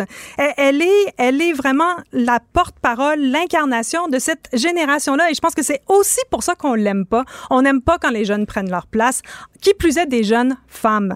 Les en particulier sont décriées et on sait que celles qui sont au devant du mouvement euh, qui luttent pour qu'il y ait une sorte de reconnaissance des changements climatiques, ce sont des jeunes femmes et des, et des jeunes issus de la diversité. Donc, il y a vraiment là quelque chose que notre euh, que les baby boomers en particulier, mais bon, les adultes en général n'aiment pas. On n'aime pas que les jeunes prennent la rue, qui prennent Ben, la nous place, disent qu'on mais ils a la tort prennent. aussi. Exact. Et elle, dans sa Parce manière qu'elle de- elle dit, là, vous m'avez gâché mon enfance, vous avez tué la dit, planète. Comment osez-vous? Mais oui, mais comment est-ce que doit, qu'est-ce qu'on doit dire d'autre? Moi, je me mets à la place de ces jeunes-là.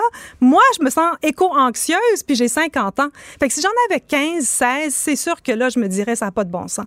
Ben, c'est ce qu'elle dit. C'est juste ça qu'elle dit, au fond. Mais ils veulent pas l'entendre parce que ça, elle exige qu'ils posent des gestes concrets. Et si elle le disait en souriant? Oh! Si elle le disait en étant habillée de façon justement Ben plus girly, oui. est-ce que ça passerait mieux? Puis là, on, on, trouverait d'autres raisons, tu sais. Je pense qu'on trouverait d'autres raisons. Peut-être qu'en surface ou dans un premier temps, ça passerait mieux, mais est-ce qu'on veut vraiment l'entendre, ce truc-là? C'est sûr parce que, les c'est adolescentes pire. qui militent, là, c'est- Ouais. Greta Thunberg, c'est pas la première. Là. Il y en a Ben eu non. à travers euh, le temps, à travers l'histoire. Il y en a en ce moment beaucoup plus qu'elle. Là. Je veux dire, Il y en a une à Flint qui a, fait, qui a travaillé pour euh, euh, dénoncer le plomb qui est dans l'eau de Flint, à Toktoyaktuk. Il y en a partout. Là. Elle n'est vraiment pas la première ni la seule en ce moment. Là. Hmm. Mais tantôt, tu as parlé de Jeanne d'Arc, mais on pourrait penser à Rosa Parks. On pourrait, tu sais, je veux dire, Il y en a. euh, La jeunesse, a quand beaucoup. même. La jeunesse, c'est quand même Ouais. souvent le porte-étendard des révolutions. Oui, puis la jeunesse féminine peut-être en particulier, mais, Mais pourquoi ça passe mal? Moi, c'est- pourquoi on prend pas les jeunes filles au sérieux? Si c'était un gars, Greta Thunberg, si c'était un c'est jeune ce que je me adolescent. demandais exactement avant de rentrer en studio. Bon, si c'était ben un demandons-le. garçon. Ouais, j'ai aucune idée. Est-ce que ça passerait mieux? Est-ce qu'elle serait plus prise au sérieux d'une autre façon? Peut-être, tu sais, peut-être. Peut-être que la réaction négative par rapport à elle, pour rebondir sur ta question, si elle était habillée girly, si elle était de bonne humeur, si elle souriait, bon, tout ça. Euh, on n'aime pas la colère des femmes, on le dit, on le répète, on n'arrête pas de le dire, sur, on le dit de toutes les façons possibles. Il y a encore une sorte d'allergie à la colère des femmes, qui plus est euh, la colère des, des jeunes filles. Je pense qu'il y a, il y a un, un tabou, il y a un interdit, une interdiction, là. Il faudrait être euh, pleine de grâce, pleine de certain- gentillesse. Il y a un certain paternalisme Complètement. aussi. Euh, si Ben on oui. pense notamment à Marc Simard qui a réagi à un discours de Greta qui a été livré à Londres où il, a, il- dans une lettre qui a été publiée, il a euh, gros comme le bras. Oh, ouais. Euh, il lui disait qu'elle manquait d'humilité. Donc, puis Ben même oui, Trump justement. et tout ça. tu sais, son- Il lui son- manque de respect, eux. c'est quand même terrible. Oui, oui, complètement. Mais, mais je pense qu'ils sont, euh, ils sont comme pris de court. Elle, a raison. On le sait qu'elle a raison. Il n'y a, rien à dire. Qu'est-ce que vous voulez dire contre ça? On le sait. Là. Elle, elle, ce qu'elle fait, c'est qu'elle il y a quand même des gens qui disent qu'elle qu'elle dramatise, qu'il y a des scientifiques qui disent que la crise climatique, c'est pas aussi dramatique qu'on pense puis qu'on peut encore Ben, renverser en la vapeur. temps, ils disent, ils arrêtent pas de publier des rapports qui nous disent que justement, c'est beaucoup plus dramatique qu'on le pense, puis on le dit depuis 50 ans. Donc, est-ce qu'on va finir par allumer? Ce moins qu'elle une depuis 50 Ben ans. oui, tu sais. Je dirais, elle se fait le relais du message des scientifiques. Je vois pas qu'est-ce qu'on peut lui reprocher. Elle l'invente pas, ce discours-là. Elle Si est vraiment une messagère. scientifique, est-ce qu'on l'écouterait davantage? Est-ce qu'on les écoute depuis 50 ans? Hmm. On les écoute pas non plus. Tu sais, je je pense qu'il y a quelque chose d'intéressant parce que ce qu'elle fait, c'est qu'elle a mobilisé, elle a permis aux jeunes de se mobiliser.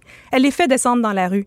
Et on peut dire, puis je dirais aussi, OK, demain, combien de milliers de personnes il va y avoir dans la rue? Est-ce que ça va changer quelque chose? Je ne sais pas. Mais si j'étais à leur place en tant que jeune aujourd'hui, je me dirais, on peut rien faire d'autre. Qu'est-ce que vous voulez qu'on fasse d'autre? Ils n'ont pas d'argent, ils n'ont pas de moyens, ils n'ont pas le pouvoir. Ils sont censés être à l'école et ils vont à l'école pourquoi? C'est quoi leur horizon, là? Qu'est-ce qui les attend? Je veux dire, on leur dit, faites pas d'enfants, on leur dit, arrêtez d'acheter, vous Est-ce aurez que pas c'est une job. nouvelle génération No Future, un peu? Ah, moi, je pense Dans que c'est peut-être la première génération. La vraie. no- la vraie. Ouais. Nous, moi, je suis Gen X, puis nous, on était déjà No Future. Mais Dans les années 80, eux, ouais. ouais. Eux, c'est vraiment No Future, là. C'est pas, pas un No Future juste vous aurez pas une bonne job. C'est No Future, vous, vous risquez de mourir à cause d'un changement, des changements climatiques. Vous allez voir des mouvements de population qui vont être gravissimes. Une des gens de qui vont potable. Hmm. souffrir. Ouais. c'est- Et là, je te parle, et je parle comme Greta Thunberg. Tu vois, je veux dire, c'est... Quand Je on suis trop est- fâchée, Martine. non, mais quand on est vraiment sensible à cette question-là, comment est-ce qu'on peut ne pas être fâché? Hmm. Je profite de ta présence. euh, on, on va ailleurs. On va Ouais. dans un autre sujet. Euh, cette semaine, j'ai fait une chronique sur une école en Outaouais qui a décidé de séparer une classe de, cin- oui, une classe de cinquième année. On séparait les garçons des filles. Ouais. Je- je- mais non, mais jusque-là, je, je suis pas encore en train de grimper sur ma chaise. Ouais. Je me dis peut-être qu'il y a des raisons pédagogiques. On Ouais. le sait là, qu'il y a une crise à l'école des garçons. oui, la non-mixité. Tout ça, là. Bon. oui. Euh, mais il y, y a une partie. La raison pour laquelle ils ont séparé les garçons des filles, bon, leur appartient, mais les enseignants ont fait une sortie pour expliquer un peu ce dont il allait être question dans les classes, Ouais. notamment en sciences. Et euh, on disait qu'on allait faire faire de la robotique, de la programmation, de la techno euh, aux garçons, alors qu'on Ouais. allait euh, axer avec les filles sur le jardinage et les plantes. C'est super original. Je suis ravie d'entendre ça. non, mais. je- non, mais je me demandais, je, je sais que ton avis là-dessus, c'est le même que le mien, que tu trouves ça complètement débile de- de- d'orienter selon le sexe Ouais. des intérêts des personnes, mais par rapport à cette fameuse crise-là, de, un, de la masculinité, puis des garçons dans les écoles, c'est quoi. C'est quoi que tu penses de ça, toi? Ben, je pense que Francis. Dupuis-Derry a, a publié un livre Ouais. là-dessus où il déboulonne euh, La, le la mythe, crise de la crise masculinité. On l'a reçu Et je pense qu'il a raison. Et je pense que c'est vraiment un Tu penses mythe. qu'elle n'existe pas? Je pense que c'est quelque chose qu'on nous rabâche les oreilles avec ça dès qu'il y a une montée des mouvements Mais il y a un problème avec nos jeunes garçons à l'école. Mais il y a un problème avec tous les jeunes en ce moment à l'école. Moi, Ouais. quand, on- il y a eu l'article, euh, bon, quand on, on a recommencé à en parler là, cette semaine à cause de cette école-là, puis bon, il y a eu d'autres raisons. Genre, Mm-hmm. Je l'ai mentionné à ma fille, puis elle m'a dit, ben oui, c'est ça. Elle dit, il y a une crise de la masculinité des les pauvres garçons à l'école, mais c'est nous qu'on euh, qu'on euh, qu'on agresse par rapport au code vestimentaire, par exemple. Ouais, ma fille, dans le cours de français de cette année, mais c'est le cas dans toutes les années, tous les romans qu'elle a à lire ont été écrits par des hommes et les héros sont des garçons. Tout le temps. Je veux dire, toute son éducation. Fait que je veux bien qu'on pense, qu'on qu'on euh, déplore le fait que les garçons ne peuvent pas dépenser leur énergie comme ils veulent, mais bon, ceci dit, j'aimerais bien qu'on me fasse la preuve là, que les filles ont moins d'énergie. sais, comme je suis pas du tout, du tout convaincue de tout par, par tout ça. En même temps, si on Mais orientait moins les, les champs d'intérêt selon les sexes, peut-être qu'il y aurait plus d'hommes enseignants. Puisque Ben, ça semblerait ça être le problème. On Ben parle oui, du fameux modèle absolument. masculin. Mais je pense pas que de séparer et de, de, de, voilà, de faire faire du jardinage aux filles puis de la robotique aux garçons, ça va aider la cause de qui que ce soit. Ça, je trouve ça, je suis outrée. Moi, je veux Vraiment, juste dire que toutes mes plantes sont mortes. Ouais, sans blague. Merci beaucoup. toi. Martine Delvaux, t'es écrivaine et professeure au département d'études littéraires de l'UQAM. Et je veux juste rappeler le titre de ton dernier livre que j'invite les gens à lire. euh, À lire pardon, ça s'appelle Tellement, Louise et moi, et c'est publié chez Eliotra. Merci. Merci. Les effrontés. Deux heures où on relâche nos bonnes manières.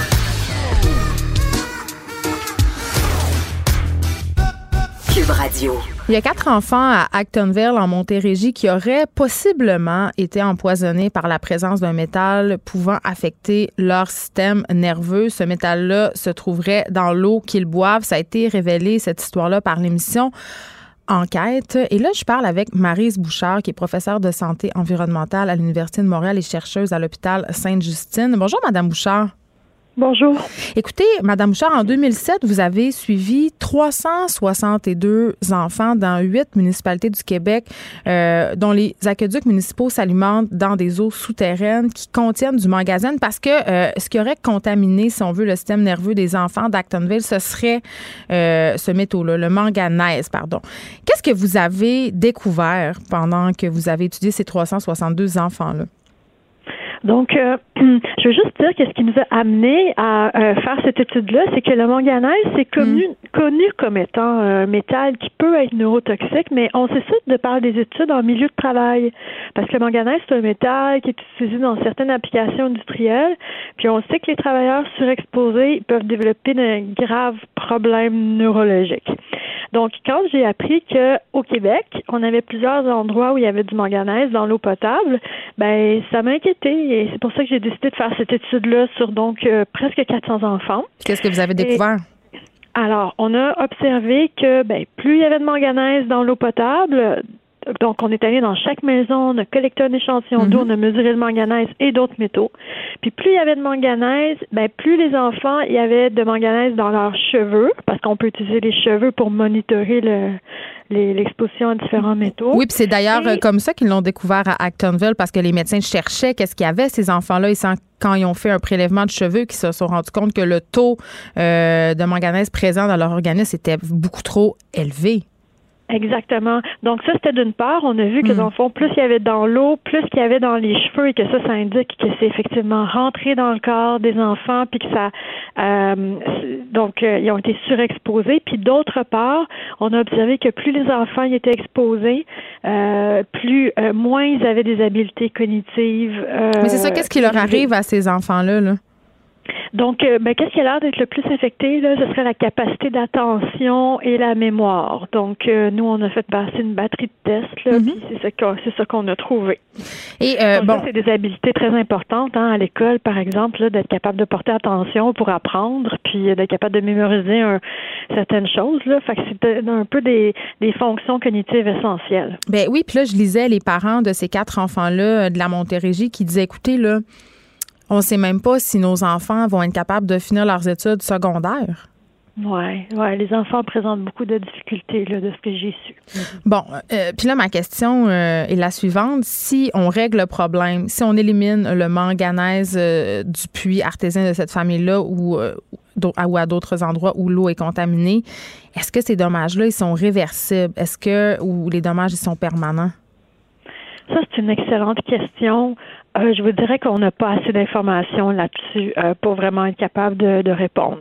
Euh, si je veux être positive, puis quand même réaliste, c'est ouais. pas la science, mais les enfants, ils ont souvent des bonnes capacités de récupération. ils ont encore des, des taux de, de, création de nouvelles neurones, d'être capables de sinon rewired, comme euh, s'il y a des, des, des, problèmes, le cerveau il peut s'adapter, quoi, contourner un peu les problèmes. Donc, moi, je pense qu'il y a lieu d'être positif, mais on n'a pas beaucoup de science là-dessus. Et là, cette famille-là, la famille Roy, ce n'est pas la seule famille là en Montérégie à avoir été exposée euh, à cette euh, à ce métal-là, parce qu'il y en a. Pourquoi dans cette région-là, il y en a beaucoup? Parce que ça semble être le cas dans plusieurs municipalités là, de la Montérégie. Oui, effectivement, c'est un peu un hotspot, là, la Montérégie. Alors, on Mais il n'y a pas de normes? C'est ça que je comprends pour l'instant, mhm, effectivement, oui, il n'y a pas de normes officielles pour l'instant. Alors, il y a du travail qui est fait au niveau des instances, à la fois au fédéral et au provincial, pour qu'il y ait une norme créée. Euh, donc, en bonne partie suscitée par euh, les études que j'ai que j'ai menées, là, ça a attiré mhm. l'attention de la santé publique, mais ils sont pas encore en place les normes. Et ça commence à faire un bout de temps que j'ai fait mes publications, que c'est connu ces résultats-là. Ça a été très diffusé et pourtant, c'est pas encore en place. Là. Alors, je pense que c'est urgent que, que ce soit fait. Parce que ça coûterait trop d'argent aux municipalités de, de faire des changements ou? Ben, je pense pas que c'est à cause de ça. Je veux dire, les, les instances gouvernementales, euh, leur rôle, normalement, là, c'est de d'émettre des normes là, qui sont protectrices de la santé de la population. Ben oui. Si c'est ça la, la raison pour laquelle c'est pas encore fait, ce serait pas une bonne raison. Ben, ça peut être quoi la euh, raison quand la santé de la population est menacée? Je veux dire, la seule raison qui pousse le gouvernement à l'inaction, c'est le coût. Oui, ben il y a aussi un conservatisme ambiant, euh, je vous dirais, dans parfois dans, dans ces milieux-là. Euh. mais c'est prouvé là que le magasin c'est pas bon. Ben c'est ça le truc, c'est qu'avant que quelque chose soit prouvé, euh, c'est quand même subjectif. Euh, mais je pense qu'à ce moment-ci, je veux dire, ils ont publié, ils ont annoncé officiellement qu'ils travaillaient sur une norme. J'attends juste le moment où elle va être promulguée. Là. Je ne sais pas qu'est-ce qui fait que ça bloque. Là. Ben, en tout cas, moi, je trouve ça absolument. Là, OK, bon, on a parlé de ce cas-là, mais évidemment, les gens écoutent ça puis ils disent OK, euh, il y a cette affaire-là, mais il y en a aussi d'autres, des métaux lourds qui peuvent être présents dans mon eau. Comment on fait pour savoir euh, si l'eau que l'on consomme est correcte et potable et pas dangereuse? OK. Donc, les gens qui ont leur propre puits hmm. sont responsables de faire analyser la qualité de leur eau. Pour ce qui est des métaux, je pense que c'est suffisant de le faire une fois par année. Mais le manganèse, comme ça peut varier dans les saisons, moi, je recommanderais de le faire quatre fois par année. Quatre fois? oui, c'est pas des c'est pas des analyses qui sont extrêmement dispendieuses, hein. Puis c'est-à-dire que si on sait qu'on n'a vraiment pas de problème, on peut euh, on est peut-être un peu baissé la fréquence de, de ces analyses. Mais ce que je veux dire, c'est que surtout si on a des enfants, quand on a un puits, c'est notre responsabilité. C'est pas le gouvernement qui va venir vérifier pour nous si notre eau est de qualité. Mais les gens qui ont des puits savent ça. Euh, donc, euh, parce qu'il l'avait fait évaluer la famille Roy, mais pourtant, euh, je pense qu'il n'était pas capable de faire la lecture des taux parce que c'est bien beau faire analyser, mais encore faut-il comprendre le résultat aussi. Là. Oui, donc il faut se faire accompagner par euh, par des il y a des compagnies là, c'est les compagnies qui font les analyses, après ça qui peuvent aider à trouver des solutions pour enlever euh, les les métaux ou mm. les différents types de contaminants qui peuvent être là. Donc c'est vraiment important de faire affaire avec des firmes euh, des firmes agréées puis de, de suivre leurs recommandations puis quand une des difficultés que j'entends, bon moi je reste en ville mais euh, je vois l'eau du Saint-Laurent, euh, mais en campagne, c'est beaucoup de gens ont leur puits. Puis ce qui est difficile quand on a un système de traitement, c'est aussi de le, de le maintenir, de, de faire euh, de faire le maintien, de changer ses filtres, ces choses, ce genre de choses-là. Ça peut quand même être assez compliqué. C'est important de faire ça comme il faut. Oui, parce qu'on voit que les conséquences peuvent être quand même assez importantes. Merci beaucoup, Marise Bouchard. Vous êtes professeure de santé environnementale à l'Université de Montréal et chercheuse à l'hôpital Sainte-Justine. Et évidemment, on va souhaiter euh, bonne chance aux enfants et aux parents de la famille Roy. Merci.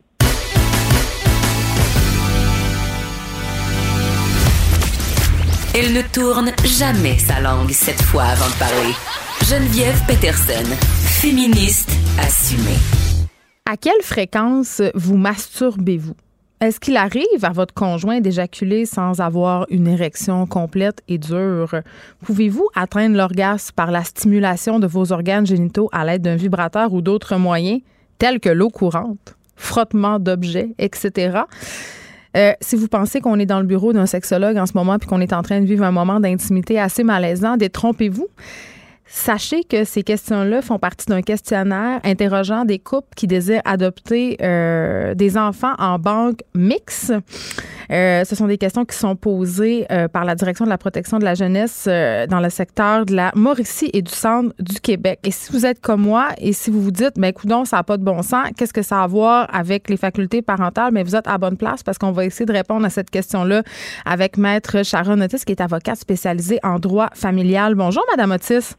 Oui, bonjour, Madame Peterson. Écoutez, quand, euh, ce sont des questions, somme toute, assez directes et intimes. Quand euh, ben, vous avez, vous avez accroché sur les mêmes questions que moi. je veux dire, non, mais là, c'est terrible. Euh, honnêtement, je, je, suis, à titre de juriste, là, je suis surprise. pour répondre d'emblée, j'anticipe votre question. Est-ce que ça m'a déjà passé entre les mains ou est-ce que j'avais connaissance de ce questionnaire-là pour un motif d'adoption? La réponse est non. Parce que vous travaillez dans ce coin-là, vous, là. là. Ben moi, je fais certains euh, dossiers dans le district de Trois-Rivières. Je suis à Québec et à Trois-Rivières, euh, mais cependant, somme toute, le questionnaire, euh, je comprends. Ce qu'on explique, c'est qu'on a pris, on a retiré toutes les, les, questions par rapport à la tolérance sexuelle et on les a mis ensemble. Donc c'est sûr que ça paraît gros. Ce sont 26 questions. Ouais, c'est 26 questions. Mais sauf que vous comprenez que je, je ne suis pas sûre que c'est dans le eux ce qu'ils prétendent, c'est que c'est dans le but de contrer une forme d'abus et d'assurer le bien-être d'un enfant. Mais vous comprenez que eh, ça, moi je pense à titre de juriste et avec ce que j'ai entendu dans des procès, etc. euh, je ne pense pas que le nombre de fois où est-ce qu'une personne se masturbe va avec l'intérêt de l'enfant ou est-ce que ça fait un meilleur parent ou est-ce que ça fait en sorte que l'enfant il n'y a de possibilité là qu'un enfant, qu'un parent attouche un enfant ou vous comprenez euh, le mettre en danger, sa santé, sa sécurité en danger. Donc moi honnêtement j'ai été euh, euh, très surprise par ce questionnaire-là, je vais vous le dire, euh, et, et, et je, me questionne sur parce qu'il y a certaines questions je trouve dans le questionnaire qui sont quand même parce que c'est sûr que lorsqu'on adopte un enfant, il y a bien évidemment là des changements dans le couple, bien évidemment, peut-être que la, la, fréquence des relations sexuelles, etc., est compromise, là, est mise de côté un petit peu. Mais de là à demander la fréquence de la masturbation et euh, euh, la question qui m'a le plus outré, pouvez-vous atteindre l'orgasme par stimulation euh, de vos organes génitaux à l'aide de vibrateurs et ou l'eau courante, le frottement, etc. là, on fait référence à la fameuse pomme de douche, excuse-moi. Oui, oui, la pomme de douche, on voit, on voit ça, là. mais, mais vous comprenez, j'étais outrée, là, sincèrement. Là. Eux, ce qu'ils disent, c'est qu'ils l'ont mis en projet, ils l'ont mis en test, que ça fait six mois. Euh, mais je, je, peux comprendre les gens là d'avoir une certaine réaction à ça. Là. C'est pas. Premièrement, là, c'est, là, on est rendu dans la vie privée des gens en tabarouette. Là. Mais c'est parce que je comprends pas en quoi ça fait de moi un parent qui est bon ou pas bon, la fréquence de mes rapports sexuels, ou si je pense à, avec délectation à mon conjoint quand on a des rapports sexuels, je, je comprends pas. Ben, je, je, ne la comprends pas non plus, donc je suis même pas en mesure de vous l'expliquer.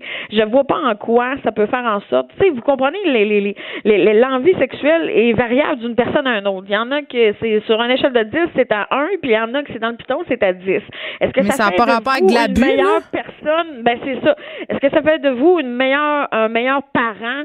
Un meilleur, ça n'a aucun lien, là, vous comprenez? C'est parce que le lien que moi je vois, puis la façon dont, bon, évidemment, aussi, Mauricie, Centre du Québec, ils se euh, c'est de dire que ça fait partie d'une démarche globale, puis que euh, en faisant cet exercice-là, on prévient les abus de toutes sortes. Mais je veux dire, Mais là, mais tant qu'à ça, tant qu'à ça, là, on va pousser l'audace, ok, parce qu'on pour, pour voir comment un, un, une réflexion des fois est, est, est mauvaise, là, on va pousser, le, on va pousser ça à plus loin. Là. Tant qu'à ça, pourquoi ne pas demander là s'il y a des membres de la famille qui ont déjà touché sexuellement des enfants? Ben, peut-être qu'ils le demandent, on ne sait pas. Ben, peut-être qu'on le demande, mais vous comprenez ce que je veux dire, tu sais, Ouais. tant qu'à ça, là. Soyons directs. Et, et, et soyons directs. Et non seulement ça, là, je vous dirais là, que le questionnaire en soi, là, euh, on, la seule question, je pense, qui n'est pas posée, c'est quelles sont les positions sexuelles que le couple prend. Là? Ça doit s'en venir, ben, ça doit s'en venir. ben, d'après moi, ils vont l'ajouter, ils n'y ont pas pensé. Mais c'est, mais terrible Ben- parce que là, là, on rentre dans la vie privée des gens. Mais tout ça est aberrant, euh, Maître Otis. Mais moi, j'ai envie qu'on se demande ensemble, euh, parce que justement, là, on fait allusion au fait que ce sont des questions très intimes qui n'ont pas trop rapport, en tout cas, euh, si on, en tout cas, selon notre opinion, à, à la- Oui. les habitudes de parents. Mais moi, je vais aller plus loin que ça. Je me dis peut-être que ces questions-là, là, ça peut rebuter certaines personnes. Ça peut faire des personnes qui feraient d'excellents parents adoptifs, mais qui voudront pas répondre à ce questionnaire-là. Ils vont être trop gênés ou ils vont carrément mentir. Peut-être que ça prive des enfants d'avoir des familles. Assurément. Puis même là, euh, c'est quoi la bonne réponse? Tu sais, euh, à la Ouais. réponse, là, mettons, à la question à quelle fréquence vous masturbez-vous, si je réponds quatre fois par semaine, est-ce que c'est assez ou c'est pas assez? est-ce que vrai. je suis normale ou je suis pas normale pour avoir un enfant que je pourrais adopter? Vous comprenez ce que je veux dire? Tu sais, c'est, c'est, c'est- mais elle est où, elle est où la norme? Et il est où l'intérêt de l'enfant? Je comprends qu'on veut éviter des abus. Je comprends qu'on on veut éviter des, des, des tracas, mais sauf que là, c'est, c'est, ça, moi, sincèrement, là, je, je, je trouve que ça va très loin. Mais d'un point de vue Et, euh, juridique, est-ce que c'est même légal de poser ces questions-là, d'un point de vue des droits de la personne, mettons? Ben, et vous comprenez que le, le droit à la vie privée est, euh, est protégé par la charte. Donc, la charte est supra-législative, c'est-à-dire qu'elle est au-delà de toutes les lois. OK? Donc, moi, je pense qu'on est là-dedans, là. Hein? On pourrait invoquer que- ça. Ben, regardez, ce qu'on dit là euh, dans l'article de, que, que j'ai lu aujourd'hui, là, euh, on dit qu'il y a à peu près, ça fait à peu près six mois que ce, ce questionnaire-là a été mis en branle, euh, tout le moins dans les dans le district de Trois-Rivières, le centre, euh, centre du Québec, là, et qu'il y a environ 60 couples là, qui ont répondu à ça et qu'il y en aurait peut-être deux, trois qui auraient été réticents, ok?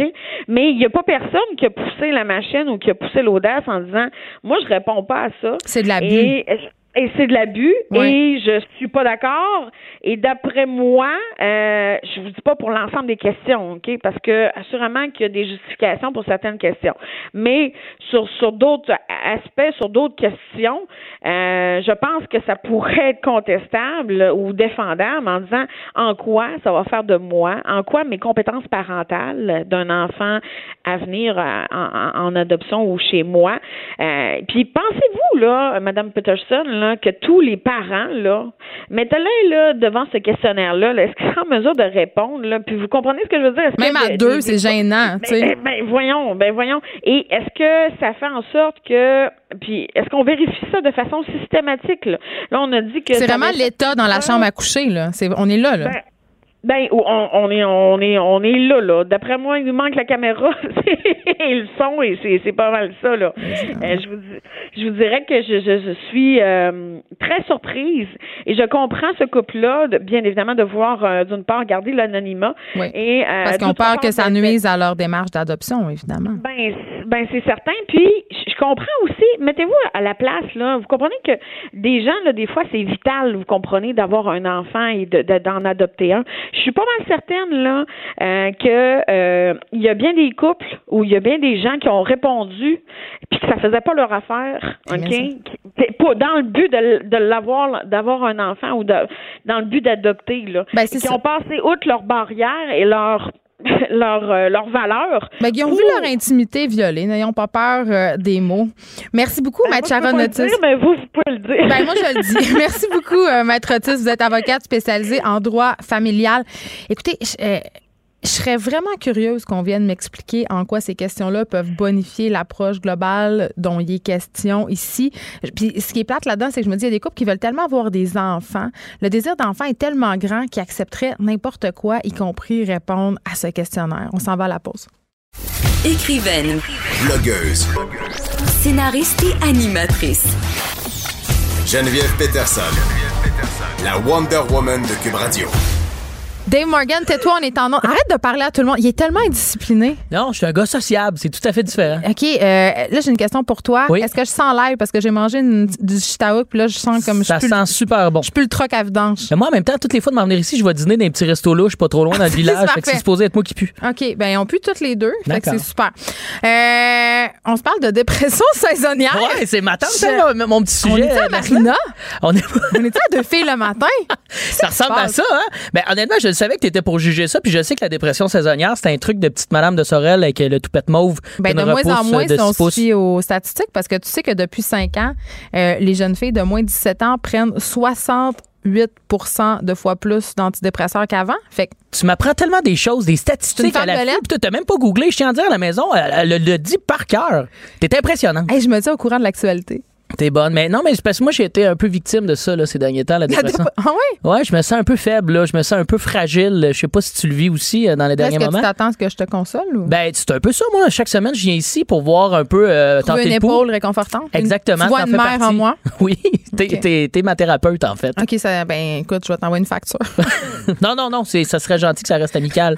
Mais non, c'est que j'ai, googlé, j'ai fait la gaffe de googler les trucs pour, euh, Pour combattre, euh, la, oui, la dépression oui, parce que là, attends, on niaise, mais c'est vrai que là, euh, l'automne commence bientôt. c'est fini l'été, là. Hey, C'est, la fin, là. Hier, il a commencé à faire. Ben, pas hier. Hier, il a commencé à faire toi puis bonheur. Pas hier. Avant mais ça, il faisait clair, clair. Hier, boum. la, la nuit est tombée sur nous. La nuit noire s'est étendue. Non, mais hier, j'ai fait ce dur constat à l'heure du souper. J'ai fait, oh, il fait noir plus de bonheur. J'ai dit, est-ce que j'ai 68 ans? Ça me ramasse, moi. J'ai écrit, j'étais un jeune homme dans la T'en rappelles-tu qu'on mais- arrivait de l'école il faisait noir? Ah, c'était. Non, mais j'ai pas été longtemps à l'école, fait que j'oublie Ah, rapidement ce segment de ma vie. J'oublie tout le temps que c'est un décrocheur. Mais non, faut pas rire de ça. Quand même, je te... continue à aller à l'école, les jeunes. C'est pas parce qu'il fait noir puis c'est déprimant qu'il faut arrêter. Mais Prenez, prenez des antidépresseurs. non, mais c'est ça. Moi, j'essaie de trouver des solutions naturelles à la dépression parce que l'antidépresseur est. Est-ce que tu vas sur euh, santé.org? J'ai été voir sur des, euh, des trucs sur Google. Tu sais qu'on peut guérir le cancer avec du citron ou du gingembre selon ces sites-là. J'ai hein? entendu dire ça. C'est, je veux pas dire à qui j'ai parlé de ça, qui, était peut-être atteint d'un cancer, mais ça fonctionne pas. Là. C'est, c'est tous des petits trucs là, comme ça sur Internet qu'on trouve. Une c'est rempli de plein de bonne contre la tumeur au cerveau, c'est... euh, Ben oui, c'est mi- miraculeux. Mm. Tout le monde le sait. Donc, euh, j'ai essayé de me remonter le moral parce que je veux pas être de ceux qui embarquent sur les antidépresseurs, même si je sens par moment, j'en aurais peut-être de besoin. Pour vrai, à ce point-là? Ah, je, je te je dirais que je trouve ça. Ouais, je suis moody, moi, assez rapidement la fin d'été. Ah, c'est vraiment difficile. Ah, non, mais elle, elle- non, elle est bonne avec moi. Puis je suis pas tant, je pense, démonstratif. Des fois, quelques attaques de panique. Je me réveille la nuit, je crie fort. Mais sinon, ça va. Je suis facile à gérer. Fait que t'as le spleen. Ça, Fait- le spleen, c'est un concept littéraire. C'est quoi le spleen déjà? Ben, le spleen, en fait, c'est justement cette mélancolie-là. Je qui, suis qui a été euh, mise en marché par le poète Baudelaire, je dirais Ah ça. oui, le même. spleen. OK, tu me, Rimbaud. tu, tu me rebrasses les idées. Ben, t'as décroché. Tu vas aussi apprendre des choses ici. Là. Ben, c'est très On important. va passer notre secondaire 5 tranquillement, pas vite. Moi, Il y a le- la- une commission scolaire qui est associée avec nous, là, qui nous regarde aller.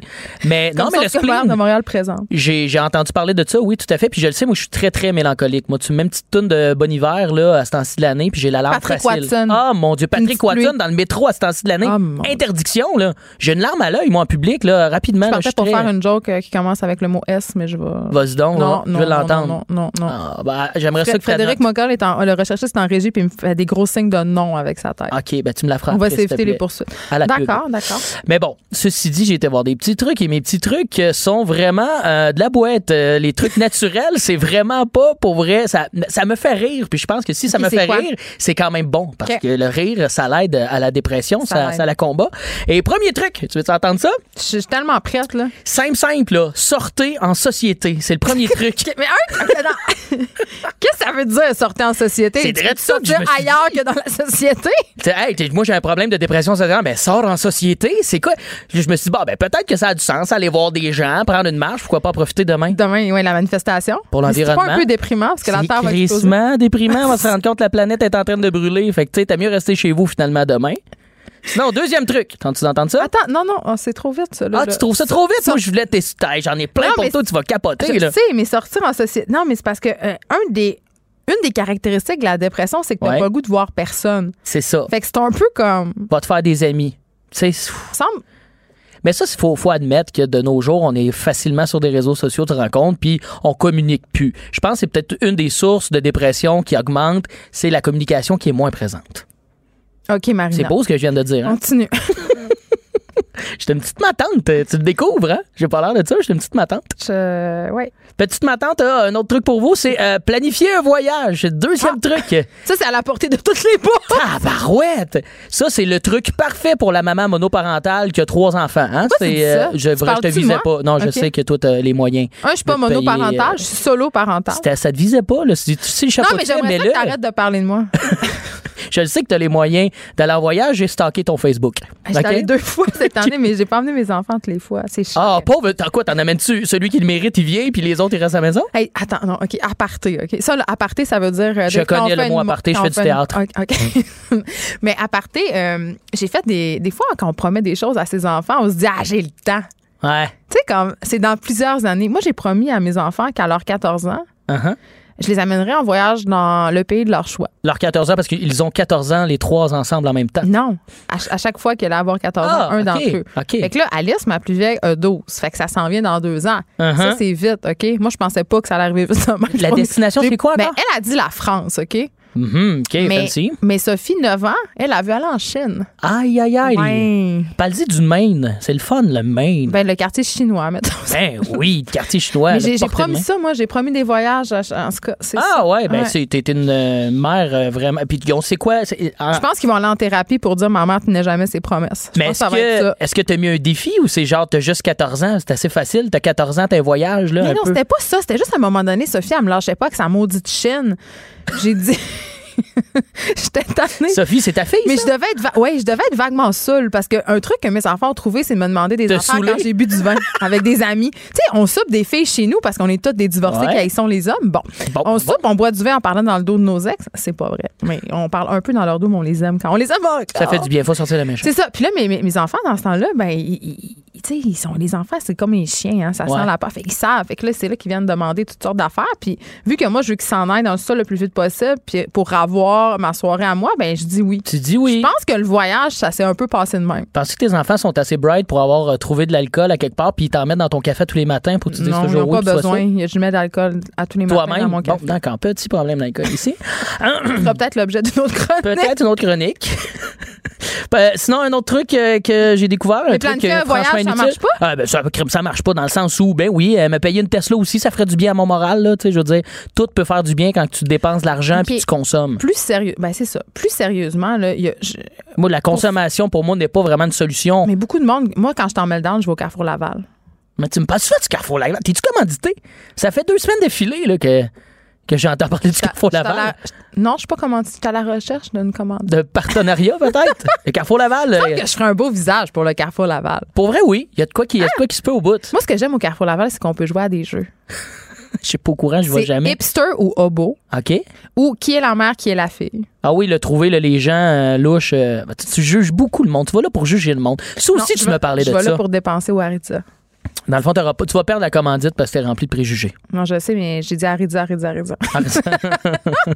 Appelez-moi. Mais bon, le- Appelez-moi dépenser. Mais dépenser, il y a beaucoup de monde qui font ça. Là. Les gens qui n'ont pas de vie intérieure vont beaucoup au Costco. D'ailleurs, j'ai pris ma carte là, deux semaines. Ben, c'est peut-être pour ça que t'es de bonne humeur, parce que dans le fond, tu dépenses en ayant. Planifie aller ce soir. Ouais, puis tu le fais en société. Fait que tout ça est. La tout est bonne bon. huile d'olive. Le fromage est tellement pas cher. Bon, mon Dieu. Hey, faut- t'as l'air trop au courant. À Google, même pas ça encore. Hein? Je, vous, je vous le dis, les, les, les auditeurs est au courant de tout ça. On tourne le pilote cœur. de Marina. Ça n'a pas de sens. Bon, OK, attends, on passe à un autre sujet. Bon, là, les autres sujets, mais c'est. Les autres trucs. Les autres trucs qui, qui ont comme pas de bon sens, c'est. Il y en a un qui m'a complètement fait. C'est là que j'ai vraiment décroché. Je dis, il n'y a pas d'espoir. Il est écrit, prenez du soleil aussi souvent que possible. Et c'est un peu ça, euh, la source même du problème, c'est qu'il n'y en a plus de stifi de crise de soleil. Désolé, Cube, je viens de sacrer. Je Ah, suis mais j'ai sacré déjà trois fois depuis le début de l'émission. Bon, ben, gars, ça, ça en fera trois de plus. Moi, je- j'ai un peu baissé les bras, mais je me suis dit, vaut mieux en rire. j'ai continué, j'ai poursuivi et j'en suis arrivé à éviter de consommer trop de glucides. Pour vrai, l'hiver, c'est toujours bien juste ça, le grand plaisir qu'on a. Quand le temps gris arrive, on n'a plus d'affaires à se mettre en maillot, là. C'est sais pas, je fini. mange plus de glucides puis de sucre. Ah non, moi, je suis sur le gros glucide. Quand il fait mauvais, quand je sais que j'ai pas à montrer ma petite shape, là, ma, ma petite dad shape qui a pas d'enfant, là, je me gâte. Pour vrai. Mais c'est peut-être ça, le- hein? C'est peut-être ça la source de ton malade. Non, parce que je suis pas encore rentré dedans, là. C'est, c'est- en fait, c'est dans ma- l'été, je suis très, très, très euh, méticuleux avec ma nutrition. Et l'hiver, je me laisse un petit peu plus aller. Fait que là, je, je m'en Ah. allais, là, me faire du, ben, ça me fait du bien. C'est un petit plaisir coupable. Peut-être pas à mon corps, mais mentalement, il y a de quoi qui, qui se passe. Ça fait du bien. OK, mais de manger genre du ragoût de boulette puis des trucs de même, des pâtes. ouais, du ragoût de boulette, j'adore ça. Tu sais que j'ai déjà fait des pubs pour les euh, ragoûts de boulette cordon bleu? J'étais le porte-parole des ragoûts de boulette. J'ai dit ça. Par T'as dit ça par hasard? Ben, c'est une vieille pub que j'ai faite il y a comme peut-être 3 ou 4 ans. Mais t'étais même pas connu. J'étais pas connu, mais j'étais quand même le visage de la marque. Non, non, j'étais écrit. J'ai payé mes dettes avec ça, là. Ça a été, euh, franchement, un contrat assez lucratif. Avais-tu puis beaucoup de dettes? J'en avais. Comme un jeune humoriste est capable d'en avoir, là. Oh, j'aimerais J'ai- que tu approfondisses sur le. Il reste du temps. J'avais une carte de crédit bien remplie, OK? C'est C'était quoi la ça. limite? On parle-tu vraiment de ça? Ouais. Puis le pire, c'est qu'à cette époque-là, euh, je vivais pas trop d'angoisse. Et aujourd'hui, mes dettes vont très bien. J'en ai pratiquement plus. Et je dirais qu'à l'époque où j'aurais pu avoir beaucoup d'angoisse, ma carte s'est rendue à 19 000. Hein? Ouais. Mais j'ai une cote de crédit incroyable. J'ai tout remboursé. J'ai, non, 18. Le gars, à 17, 18, c'était proche de 19. là. Ben, Hey, 18, ou- tu sais, entre 17 et 19, là, le- t'avais-tu de la misère à dormir la nuit? Euh, Je pense que l'insouciance faisait partie de mon remède. J'étais Le déni. Le déni. Mais tu as vu, quand ce contrat-là est arrivé, qui était. Un contrat de pub, c'est payant dans la vie. Les jeunes humoristes courent après les pubs, ça te remet à flot. Mais pas juste les jeunes humoristes, là, les vieux humoristes aussi. Là. Tout à Martin fait. et Matt qui fait comment le Maxi? Maxi, tout le monde en fait des pubs. Martin Matt n'est pas si vieux que ça. là. Ben, c'est un homme de 50 ans. Là. Tu sais, il, il a quelques printemps devant lui. Là. Derrière lui. Derrière lui. Oh, ouais, il y en a moins derrière, devant que derrière. En tout cas, tu utilises la métaphore que tu veux, il est quand Ouais. même dans la cinquantaine. Mais oui, la pub, la pub fut payante, mais tout ça pour dire que tu- c'est peut-être que je suis faite pour être pauvre, mais moi, ces repas-là, jamais ça. Fait que ça me fait du bien manger un petit ragoût de boulette de temps en temps. Ragoût de boulette dans un craft dinner. C'est le meilleur Tu mix. me. C'est le meilleur mix de pauvre Ben, Pour possible. vrai, on dirait que je te crois. Parce que moi, j'ai un amour quand même assez inconditionnel pour le craft dinner, OK? Euh, surtout la version de luxe, vu que je suis une bourgeoise. Tu Ah, celle-là ben qui vient pas en poudre, mais qui a juste l'enveloppe avec l'espèce de cheese whiz dedans, Tu là. prends-tu les petites nouilles qui, qui Les tournent? coquilles. Les coquilles. Ah! fancy craft dinner. C'est extraordinaire. Les coquilles, j'ai pas. Moi, j'embarque pas dans les coquilles avec Mais mon, mon, ma bouffe de pauvre vraiment suprême, là, tu sais, celle que, genre, je me ferais drette après l'émission si je m'écoutais, là, c'est un hamburger helper. Ah oui. Ben, avoue que ça fait du bien, ça, quand t'es dans la petite euh, dépression Je sais saisonnière. pas, ça fait, ça fait cinq ans que le gluten n'a pas approché mon corps. euh, Ah ouais. non, c'est Ben, ça. félicitations. Encore Non, pas une fois, tu me félicitations, j'ai juste plus que 35 ans. Hein? Ça, faut je, je- arrêter ça. je là? souffre du stand- des standards de beauté imposés par le patriarcat. Je pense Ah non, que mais c'est ça. moi, je mange- j'en mange des glucides, j'ai 31 ans, puis je m'entraîne plus. te tout. reste 4 ans. C'est fini Tu après. sais que l'entraînement, c'est rien. Tu C'est me remontes 80 pas le moral en ce moment. tu le sais. 90% c'est l'alimentation, Dave Morgan. T'aides pas ma Là, tu dépression. t'en vas vers la dépression. C'est donc ça que tu nous annonces. Que tu- Ben, je, je transite. Euh, Je, je, je suis, je flirte avec la dépression. Là, tu as donné des trucs de marde, on va se le dire, Ouais. là, qui sont pas vraiment réalistes. Ah non, mais j'en avais, j'en avais un autre que Ok, j'aimais vas-y. beaucoup. C'est quoi? C'est euh, prendre du temps pour vous. C'est tellement vague. Peux-tu refaire la voix? Prendre du temps pour vous. Ici Fabi la nuit. Avoue, j'aimerais tellement avoir une grosse voix grave. C'est un de mes j'aimerais ça qu'on donne un show, un show de nuit ici. Et mon Dieu, hein, les codes d'écoute, ce serait faramineux. Pour moi, les shows de nuit, ce qui est le fun, c'est les lignes ouvertes. Tu jases avec du monde, tu dis Moi, c'est mon rêve. C'est mon rêve d'avoir une ligne ouverte. J'aimerais tellement ça, là. C'est mon. Tard. Moi, je suis quand même un accro du dodo quand même. J'aime bien dormir. Oui, mais OK. euh, Bon, ton, prenez du temps pour vous. C'est le meilleur conseil que tu as donné parce que c'est vrai. C'est très cheesy. Moi, je vais en prendre pour moi du temps samedi. Euh, je vais atteindre l'orgasme avec de l'eau potable. Ah oui, c'est un bon truc, hein, j'ai entendu parce parler que je vais de ça. adopter un enfant. Non, euh, je vais aller au spa. Il va y avoir de l'eau potable, mais ça se Mais est-ce qu'il y a quelqu'un qui a fait l'allusion, je fais une parenthèse, par rapport à si tu fais l'amour avec de l'eau potable, tu peux adopter un enfant du tiers-monde qui n'a pas accès à de l'eau potable en général dans sa vie? Il y a de quoi d'ironique, en s'il vous Il y plaît, a de quoi à là-dedans? faire avec ça. Il y a un gag. Mais si on- là, on parlait de- d'a- d'adoption en banque mix. Il faut que tu saches Ah, au. Québec, mais on sait quand même que certains villages québécois qui sont des villages euh, autochtones, hein, coudons, elles sont au hasard, qui n'ont pas encore euh, l'eau potable. C'est un potable. pur hasard. C'est un Voyons. pur hasard. Pur Ce sont des visages, les villages autochtones, mais c'est une, il y a une- un bon potentiel de joke avec euh, masturbation au potable et enfant vision mondiale, mais je suis pas sûre que j'irai là. Je te reviens là-dessus la semaine prochaine. C'est ça. Mais attends, moi, je veux te parler encore. Ouais, ben, Je parler je suis toute encore? là, je suis là, je suis parqué jusqu'à, j'ai du parcomètre jusqu'à T'as du parcomètre 50. encore deux minutes, mais moi, Ouais. c'est parce que euh, là, on a dit plein de choses niaiseuses, mais je veux qu'on se dise un peu des choses sérieuses sur la dépression saisonnière. Donc, tu sais, t'es atteint de ça, mais pour vrai, toi, tes vrais trucs pour pas devenir Euh, vraiment lourd. L'exercice, pour vrai, c'est Moi le vrai, vrai truc. Parce que moi, Puis mal manger, ça me fait du bien. ça me fait du bien, mais juste mal manger, c'est vrai que c'est un fail. Là, dans la vie, tu, tu, tu, tu files pas bien. Faut La pas patate de ça. divan, ça, c'est parce que c'est ça que je trouve aussi. Des fois, c'est difficile de se botter le derrière. Quand, parce que moi aussi, je suis assez moody, mais je fais pas des Mhm. dépressions saisonnières, mais je peux devenir assez dé pour le mois de février. là. Euh, puis le, le sport, c'est vraiment ma soupape. Je sais que c'est épouvantable de dire ça. Le sport, c'est ma soupape. mais c'est- quand Ben, même c'est c'est super sain, c'est normal. On s'oxygène le sang. Le sport et l'alcool. Le sport et l'alcool. Mais l'alcool, c'est un dépresseur. Mais moi, dernièrement, j'ai fait cet été, là, ça c'était. Non, c'est pas une dépression saisonnière, c'était beaucoup d'attaques de panique que j'ai fait. J'ai fait pour vrai. Je suis- J'ai été, euh, je suis rendu là-dedans dans ma tu vie. paniquais, Dave? Je crois que. C'était à cause de ta carte de crédit? Non, la carte de Oh. crédit va super euh, bien, Mm. mais je crois que les attaques de panique, c'est comme dans le- le- la, la performance, de, le, beaucoup le, travail. Ça paraît peut-être pas, mais je travaille beaucoup. Ah! J'ai beaucoup de jobs et j'ai beaucoup d'attentes et les attaques de panique sont arrivées. aussi. Des litières. Des, Des, des gouttières. gouttières à vider, oui, chez nous à la maison. t'as des responsabilités euh, de maison. là. Oui, mais je pense que tout ça, dans les dernières années, mis ensemble, ma carrière et euh, la maison, ça a fait que j'ai... Et bref, tout ça pour dire que Angoissé la solution a toujours été pour moi euh, du jogging minimalement trois fois semaine. Ça me ramène vraiment sur le piton, moi. Hey, minimalement trois C'était fois super. semaine. C'était Marine Orsini.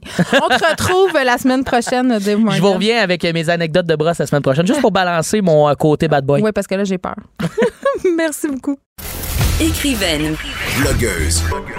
scénariste et animatrice. Geneviève Peterson. La Wonder Woman de Cube Radio. Elle est là, la papesse du potin, Caroline G. Murphy, chef, euh, grand chef au suprême gourou du sac de chips. Ah, j'aime ça. À chaque semaine, ça se passe. Là, je veux juste Mais ça dire s'annonce. qu'on Mon a un stagiaire en ce moment à la mise en onde. S'il y a un spin-off de Richard Martineau qui passe, ce n'est pas de ma faute. Mais non, il fait bien ça. Il est Ouais. super. Bon, bon, il y a ça, je, je m'en étais pas rendu compte encore. Donc, bravo. Ils se ressemblent tous, mon, le, per- le personnel. La technique. C'est-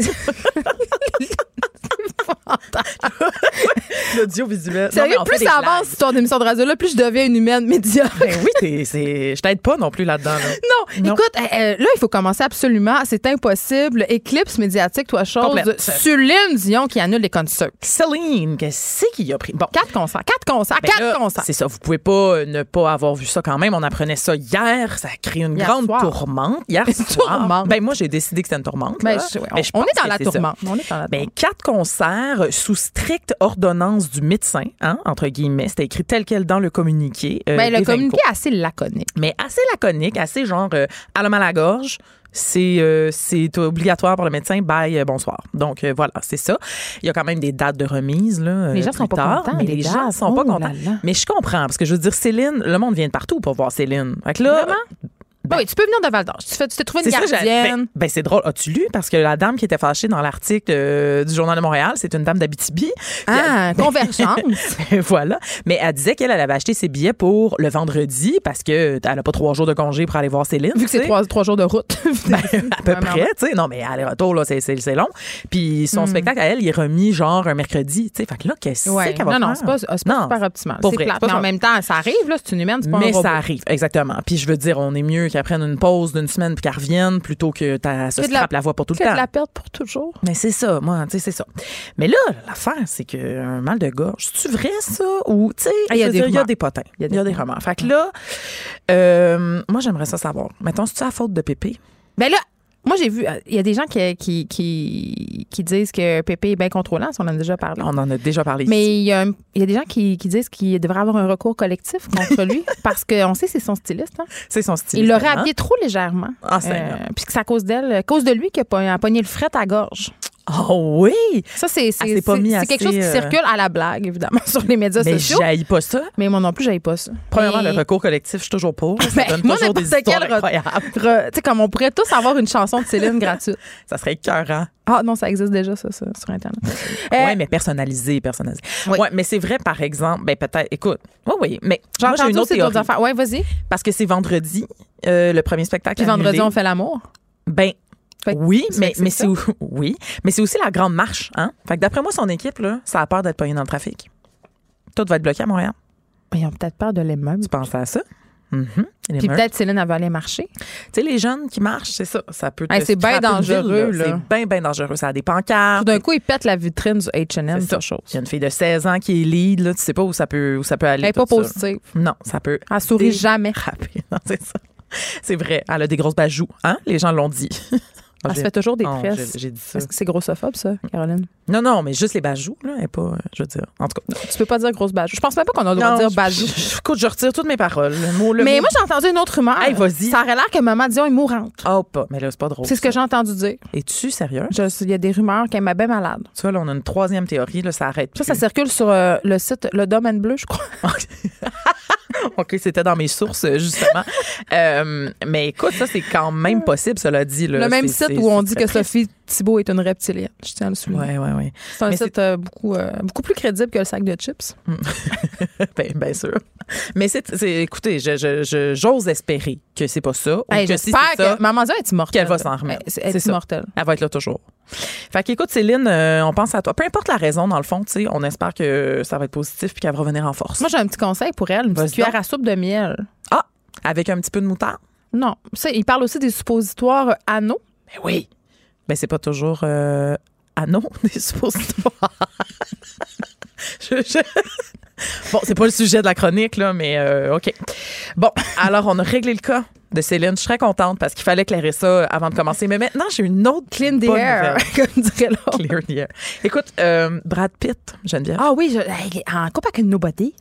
Une totale nobody, Bon. mais est-ce que tu sais Je- quel oui, est oui, son je- emploi? Hey, je le sais, là. Moi, là, ça, ça a fait ma semaine. C'est comme c'est une espèce de coach de vie, là. On s'entend. C'est pas une coach de lumière, quelque chose. Prof de yoga. En tout cas, à l'air Bon. Premièrement, elle a deux jobs. Sa première, Elle est donc ben d'une grande crédibilité, euh, c'est qu'elle est designer de bijoux. OK?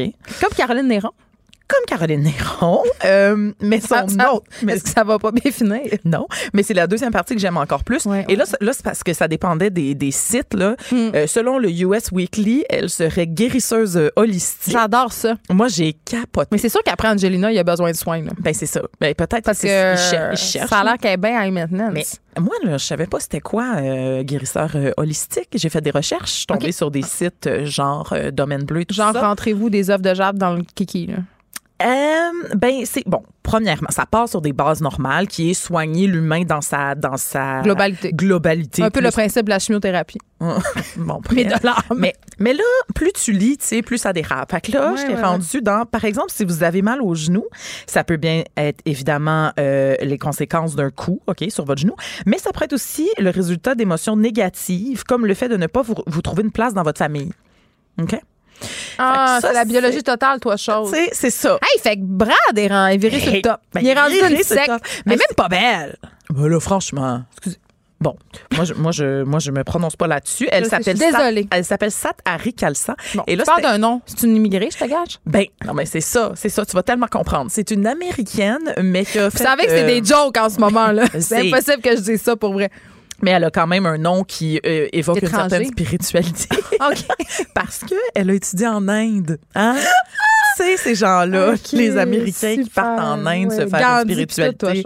Évidemment qu'ils reviennent Mhm. puis ils designent des bijoux puis ils sont guérisseurs holistiques. J'adore. Il rencontre Brad. C'est ça. Cela dit, selon d'autres sites, elle est aussi coach spirituel, comme tu disais. J'ai hâte à leur, euh, leur histoire, le musical, tu sais, le- Moi, je- la je- pièce de théâtre. Je veux un livre, je veux des confidences. Veux. Mais écoute, elle serait partie, toujours la même, là, en tournée avec le groupe Red Hot Chili Peppers comme, euh, comme coach spirituel, toi, de ces beaux Hey, garçons. les gens riches, ils ont vraiment du temps à perdre. hein. Puis ils ont des, ouais, Ils ont des vrais ressources. problèmes. Comme enlever-leur leurs ressources, là. Payer pour Pourquoi j'ai pas ça, moi, un coach spirituel? Ben, veux-tu que je le sois? Non, j'aimerais mieux que ça soit Pierre Carl. Ouais, je comprends. Hey, ça, tu Au moins, il y a du vrai pouvoir. tu- Ouais, c'est ça. Le pouvoir infini du câble, je pense. Hein? OK. Et là, là, on, va, euh, on, va, euh, on va enchaîner. Euh, avec le bébé royal. C'est lequel, ça? Semi-royal. OK, ben c'est ça. Là, je vais, Parce je que là, je suis mêlée. Celui de celui qui sera jamais roi, le fils Le euh, de- loser, le loser, le fils de, de Harry et de Meghan. Donc on en a quand même parlé beaucoup. Il est né en mai et là on se demandait, il va ressembler à quoi cet enfant-là parce qu'on sait pas vraiment c'est qui le père. Ça- franchement, Ah, non. là ça va te régler sait, ça cette question-là. Il est pareil. Ah! Il est pareil comme le prince je l'ai Harry. pas vu. Écoute, Ça veut rien dire, hein? C'est pas parce que le fils de Céline Dion ressemble à Garou que c'est Garou son père. tu trouves- René Charles? Moi, c'est la théorie de ma mère. Oh, Et son ouais? esthéticienne? Ben voyons, Ben oui. j'adore ça. Ça Je c'est bien. intéressant. Je- Au Saguenay, il se passe tellement des potins le fun. là. Vous devriez avoir des ouais. sources là-bas. On est au courant Ben, des vraies Je affaires. vais peut-être envoyer un petit éclaireur euh, nous ramasser les potins Mm. du, du, du- j'allais dire du lac, là, du Saguenay. Bon. Mais c'est ça, mais il est pas encore roux, là, parce qu'il n'y a pas beaucoup de cheveux, là. Il est pas encore roux! Tu parles toujours du fils de Meghan. euh, Toujours du fils de Meghan et Harry. Oui. Euh, mais écoute, moi, ce que j'ai trouvé surtout drôle, c'est que c'est- sa première sortie officielle. Le gars, il y a quatre mois. Le gars? Le gars. Tu sais, d'habitude, ta première sortie, c'est quoi? C'est du cardio-poussette, là, tu te fais barouetter. Non, non. Lui, monsieur, il prend le thé avec le prix Nobel de la paix et figure de la lutte contre l'apartheid. J'espère qu'il a fait caca dans sa couche au même instant. Il a barfé sur les petits. Ma fille a vomi dans l'eau bénite à son baptême. T'es-tu sérieuse? Ça, Ouais, c'est pas là. qui lui ont mis sa tête après, j'espère. Mais non, elle, elle était au-dessus du bassin puis elle a juste vomi dedans. Ah, ça, c'est drôle. J'adore ça. Je, vais, je raconte cette anecdote-là jusqu'à sa mort. Ah, Ouais. Le jour de son mariage, je vais raconter. J'espère. Alors voilà, euh, clairer le bébé royal. Maintenant, Bon, fini. C'était les- pas si intéressant. ben, moi, j'aime savoir qu'il est roux. Je trouve, je trouve ça très intéressant. Je suis très intéressée par les enfants roux. T'as raison. Bon. Lenny Kravitz. Lui, Je ça. sais pas comment j'ai prononcé ça à la française. Lenny On dirait que tu viens de Kravitz. Jonquière. C'est ça. Lenny Kravitz. hey, Lenny Kravitz, lui, Il- là, là. Il a égaré ses lunettes. Mais non, mais je. Comme Alexandra Diaz, la dernière fois qu'elle est venue ici, ses lunettes sont encore sur la tête en haut de la salle. Alexandra, tu nous écoutes, viens chercher tes lunettes. En plus, ils n'ont même pas de force dedans. C'est common. Ah, fait que c'est comme Lenny Kravitz, c'est pour le style. C'est ça. Tu comprends? Mais il, moi, ce que je trouve drôle, c'est qu'il a fait un appel à tous parce que les lunettes sont chères euh, à son cœur. Apparemment, c'est, ça a appartenu à un membre de sa famille. Et il a même créé une adresse Gmail, Eh euh, Kravitz Glasses, à commercial gmail.com. Il écrit. J'invite tout le monde euh, de à envoyer envoyer des courriels. C'est votre chance Oh de mon parler à, À Lenny Kravitz. Ben oui. J'imagine qu'il a engagé du personnel quand même euh, ou un coach de vie spirituelle pour répondre à tout ça. Ben oui, parce que, écoute, vivre sans, sans ses lunettes, imagine le drame. Tu sais, c'est- une grosse perte, euh, Geneviève. Mais c'est la force des médias sociaux, Caroline. Moi, j'ai hâte de voir. Je, je vais suivre le dossier pour vous. Moi, Ben, j'ai, confiance qu'on retrouve les lunettes euh, du beau euh, Lenny. Et euh, au sac de chips, on se demande s'il les a pas perdus dans son gros foulard. Parce que je sais pas. c'est sûr que vous vous souvenez de la fois où il s'est mis un tapis. Il s'est mis Je suis morte. c'est comme- littéralement un tapis autour du cou. Ça allait Ben, jusqu'à terre. dans ses cheveux. Et jusqu'à de ses cheveux Est-ce qu'on a le droit de faire des jokes sur les cheveux des noirs? Euh, Parce que Lenny Kravitz, est-ce qu'il est, no- il est bien noir? Ben oui, il est bien noir.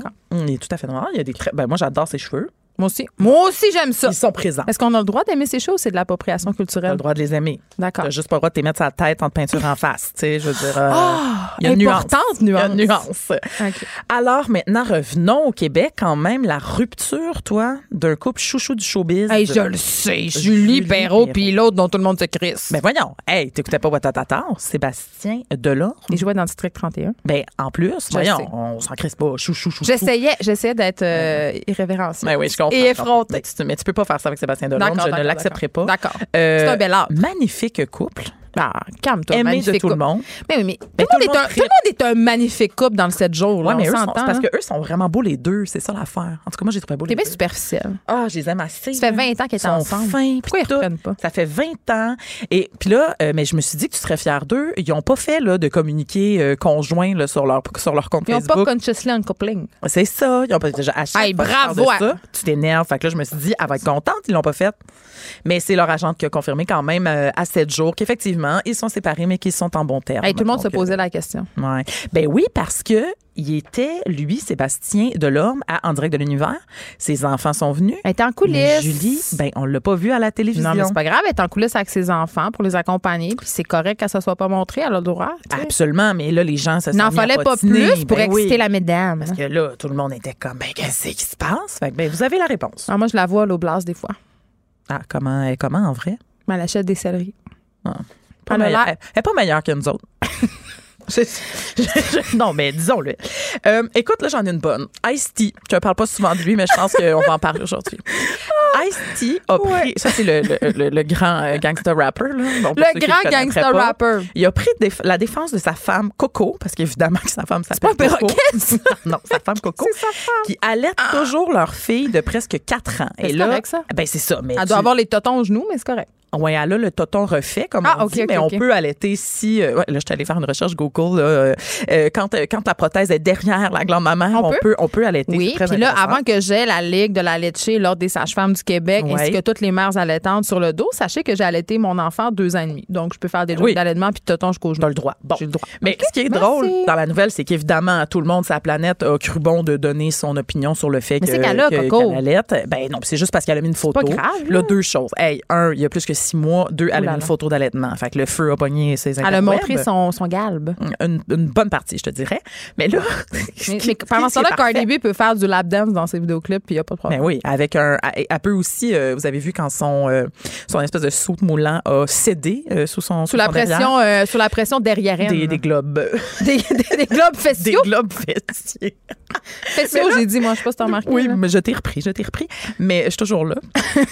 mais là, la- la- laisse-moi dire mon succulent punch. C'est que euh, notre gangster rap Ice-T, pour prendre la défense de sa femme, était comme là, calmez-vous, là. Quand on allait à 4 ans et demi, c'est pas juste ça qu'elle mange, Non, l'enfant. non, elle mange aussi des céréales. c'est Non, non. Lui, il a dit des cheeseburgers. Et il a dit, Ah, en fait. hey, là, il y a une autre polémique sur qui donne la junk à son enfant. J'adore Il ça. était comme, hey, c'est occasionnel, c'est quand elle a besoin de se faire rassurer, là, tout allait bien. Puis là, il était comme, puis ma fille, elle mange aussi des, là, mettez des astérix dans votre tête, là, des fucking ch- cheeseburgers. Et là, moi, je trouve ça hilarant. Il s'est mis le pied dans la bouche, puis après la main. Exactement. Mais c'est comme, un peu cute. Ça finit en beauté, cette belle chronique euh, potin. Merci, Caroline grand Murphy. On peut aller s'abreuver euh, de nouvelles potinesques euh, et apprendre de quel couple se sépare ou pas sur le site du sac de chips, évidemment. Mon plaisir coupable euh, de chaque instant. Puis nous, ben, c'est fini. Je m'en vais direct euh, faire une enquête sur où sont les lunettes de Lenny Kravitz. Je vais peut-être écrire un petit courriel. Merci. Mario Dumont euh, va être là pour euh, des vrais sujets politiques après la pause.